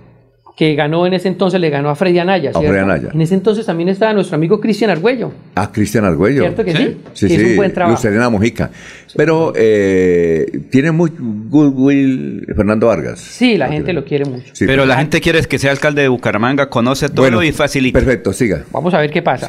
Y aquí metemos al que no sabemos si va a ser candidato a la alcaldía en Bogotá, candidato a la alcaldía en Barranca Bermeja, candidato a la alcaldía en Bucaramanga, posiblemente podría ser candidato también a la gobernación, Horacio José Serpa, Es que que sí. tiene sus amigos. Un mal momento está pasando Horacio José Serpa. Vamos a ver qué pasa. Mire, y tengo la porque no es- votación no, de él. sabe, no sé si es candidato a la bueno, es Y la votación de él como para no sé si es candidato a la alcaldía de San Vicente Horacio José. Vota- la votación que tuvo en el Senado en el 2018 en Santander. ¿Cuánto es? Él sacó 22.747 votos. No sé, Miller, si ahí está los candidatos que usted cree que pueden, los Le precandidatos. faltó uno, a ver, ¿Faltará ¿cuál uno? es? Sí, le faltó uno. Faltó, faltó uno. Faltaron dos, faltaron dos. Bueno, No, ah, digámoslo pues, de una vez. ¿Cuál es? Para que no nos llamen de para regañarnos. Sí, que, está registrado además.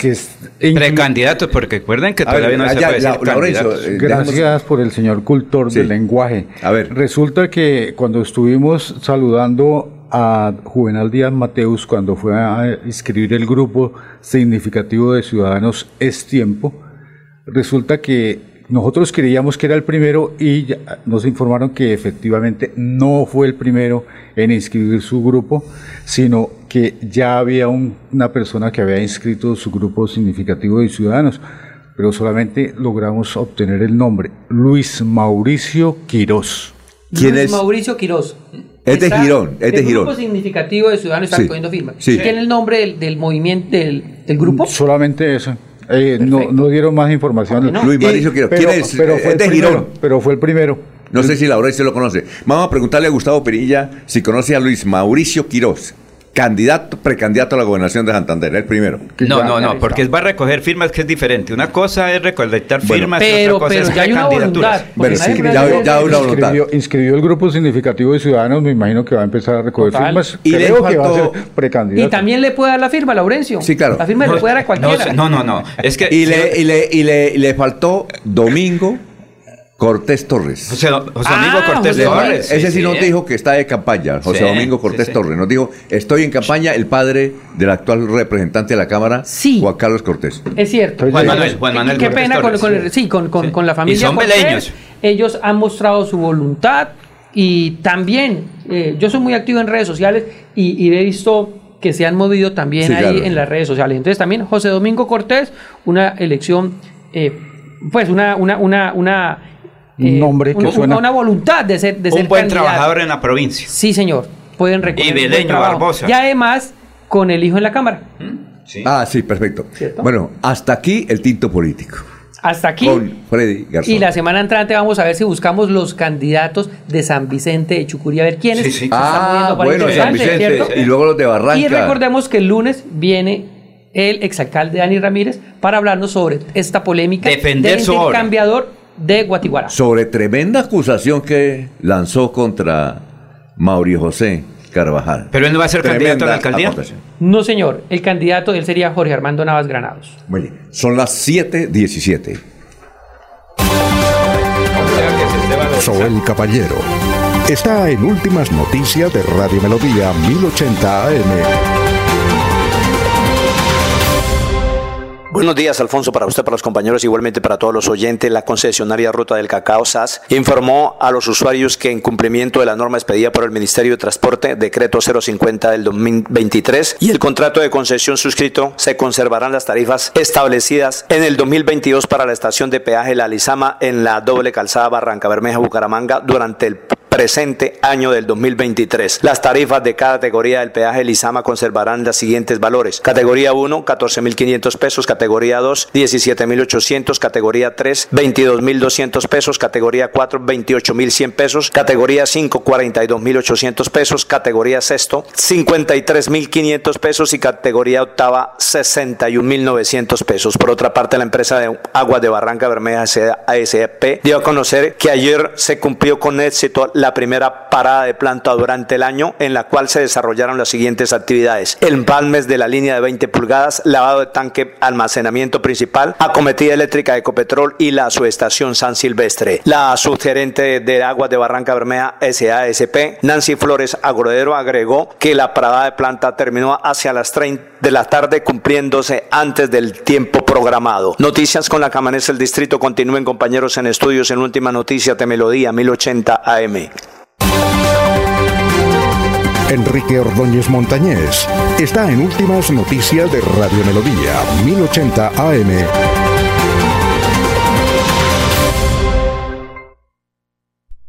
Muy bien, eh, son las 7 de la mañana y 19 minutos. Profesor Enrique Ordóñez, Araceli Duarte escuchó a Marvel ensayando con una de sus integrantes del grupo en el programa La Descarga y le dijo, la canción tiene palabras con varias os. No me las vaya a cambiar por las us. Es correcto decir las os y las us, profesor. Muy buenos días, Alfonso y oyentes de Últimas Noticias. Eh, Araceli, se equivocó Marvel. Una cosa es el canto. A ella la escuchamos siempre y tiene muchos seguidores, desde el collar de perlas. Y otra cosa es el español, la gramática. El plural de, de las vocales se forma agregando a cada vocal la partícula es. Así quedarían, por ejemplo, si yo a pluralizar la A, tendría que decir las AES, las AES. Si pluralizo la E, tengo que decir las ES, las IES, las OES y las UES. Entonces hay que agregar la partícula ES. No puedo decir la, las AS, las ES, las IS, las OS y las US. No, es incorrecto. Marbelita canta muy bien desde el collar de perlas, pero en esta eh, en este caso de gramática sí se equivocó. Entonces lo correcto es decir que las palabras que tienen muchas muchas oes no me las vaya a cambiar por las ues, por las ues. Eso era lo que ha debido decir Marbel, Alfonso. Bueno, Argemiro García quiere conocer algunas de las palabras aprobadas por la Real Academia que no existían en el diccionario y que el profesor prometió comentarlas. Sí, Alfonso, en, las últimas intervenciones del año pasado dijimos que la Academia había aprobado el 20 de diciembre más de 3.000 palabras y alcanzamos a mencionar algunas y aclaramos que pues 3.000 palabras son palabras que pues generalmente la mayoría son de lenguaje de los mexicanos y otros son americanismos, no todas son usuales en Colombia. Aquí vamos a hacer la lista de esas, de esas 3.000 palabras, vamos a tratar de seleccionar las que más se escuchan en Colombia, las que más utilizamos los colombianos. Entonces aquí, por ejemplo, tenemos pues la primera que podemos ya eh, mencionar es el término García, Marcia, García, mm, García Marquiano. García Marquiano. ¿Qué es un término García Marquiano?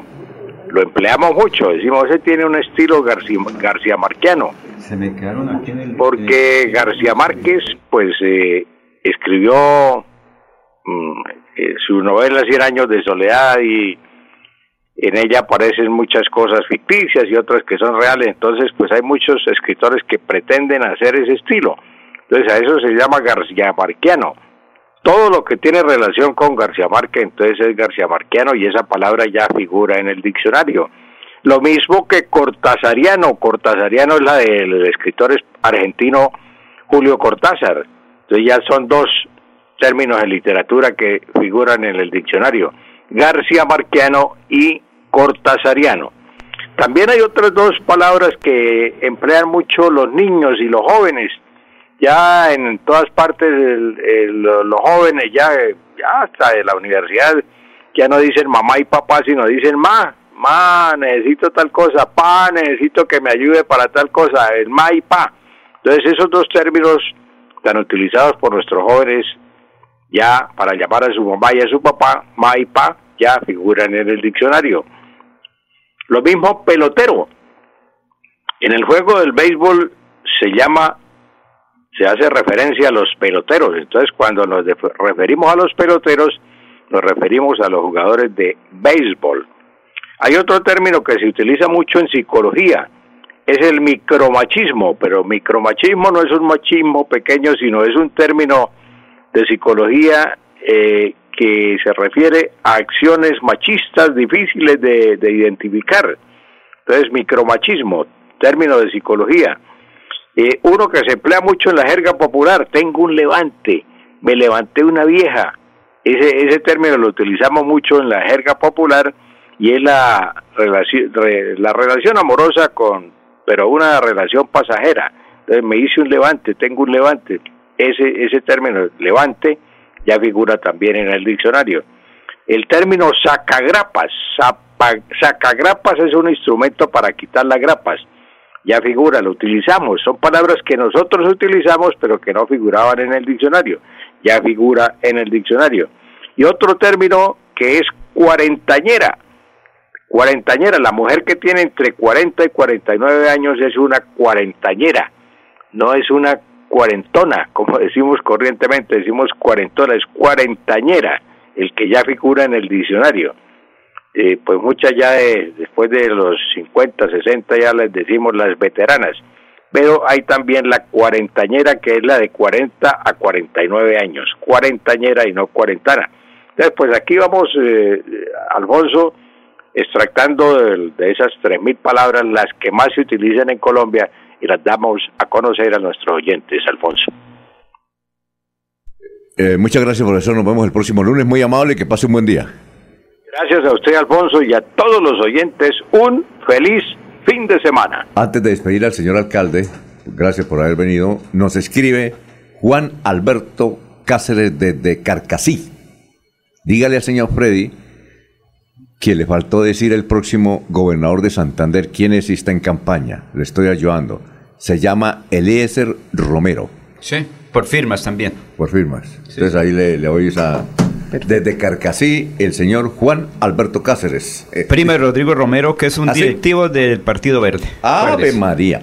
Bueno, señor alcalde, ¿cómo se sintió? ¿Alguna pregunta incómoda? Por ejemplo, de Laurencio o alguna, no? no, muy contento.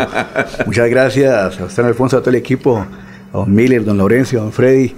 Muy contento de compartir. Espero que podamos nuevamente visitarlos para que sigamos promoviendo a San Vicente de Chucurí como un destino turístico, para que la gente tenga en sus mentes el gran territorio que tienen las casas hora y 50 del área metropolitana de Bucaramanga y poder contar todos los avances que se han adelantado desde esta administración municipal que denominamos desde un principio San Vicente tiene futuro y ya tiene un presente grande y un futuro prometedor gigantísimo. ¿Cuál es el gentilicio de San Vicente? Chucureños. Ah, no es San Vicentunos. No, no. Ni San Vicentanos. No, es chucureño. Chucureño, sí, Porque el señor. otro San Vicente del Caguán. No, porque Hay varios San No, Vicentes, y el. Carmen no es el Carmen de Chucurí. Son entonces- carmeleños. Carmeleños. Chucureños. Nuestros hermanos. Vea que don Mauricio habla de La Palma y generalmente nos, nos conocen por el cacao, por el aguacate que es muy rico, los queda pendiente para la cosecha, el, el criollo. Oiga, ¿y no También- hay- ¿ahorita no hay cosecha? En, en esta Porque no época llegaron no. por aquí, no se ven. Oiga, el aguacate es el producto de una barraquera. Es muy rico el aguacate criollo. También producimos muchísimo café, muy buena calidad. Y somos una potencia también en el departamento junto a Sabana de Torres y Puerto Wilches en palma de aceite, en palma africana. Sin contar la ganadería, los cítricos, el banano. San Vicente es una gran despensa. Seguramente es la despensa más importante que tiene Colombia en todo el oriente. Bueno, muchas gracias, señor alcalde. Muy amable. Éxitos para adelante. Muchas gracias a usted, don Alfonso, y a todo el equipo de la mesa. Dios los bendiga. Bueno, siga con el doctor Ricardo González Parra, que ya está aquí con nosotros a través de melodíaenlínea.com y 1080m. Últimas noticias los despierta bien informados de lunes a viernes. En todas las áreas de la información regional, un periodista de Últimas Noticias registra la información en Radio Melodía 1080 AM y en melodíaenlínea.com. Director Alfonso Pineda Chaparro.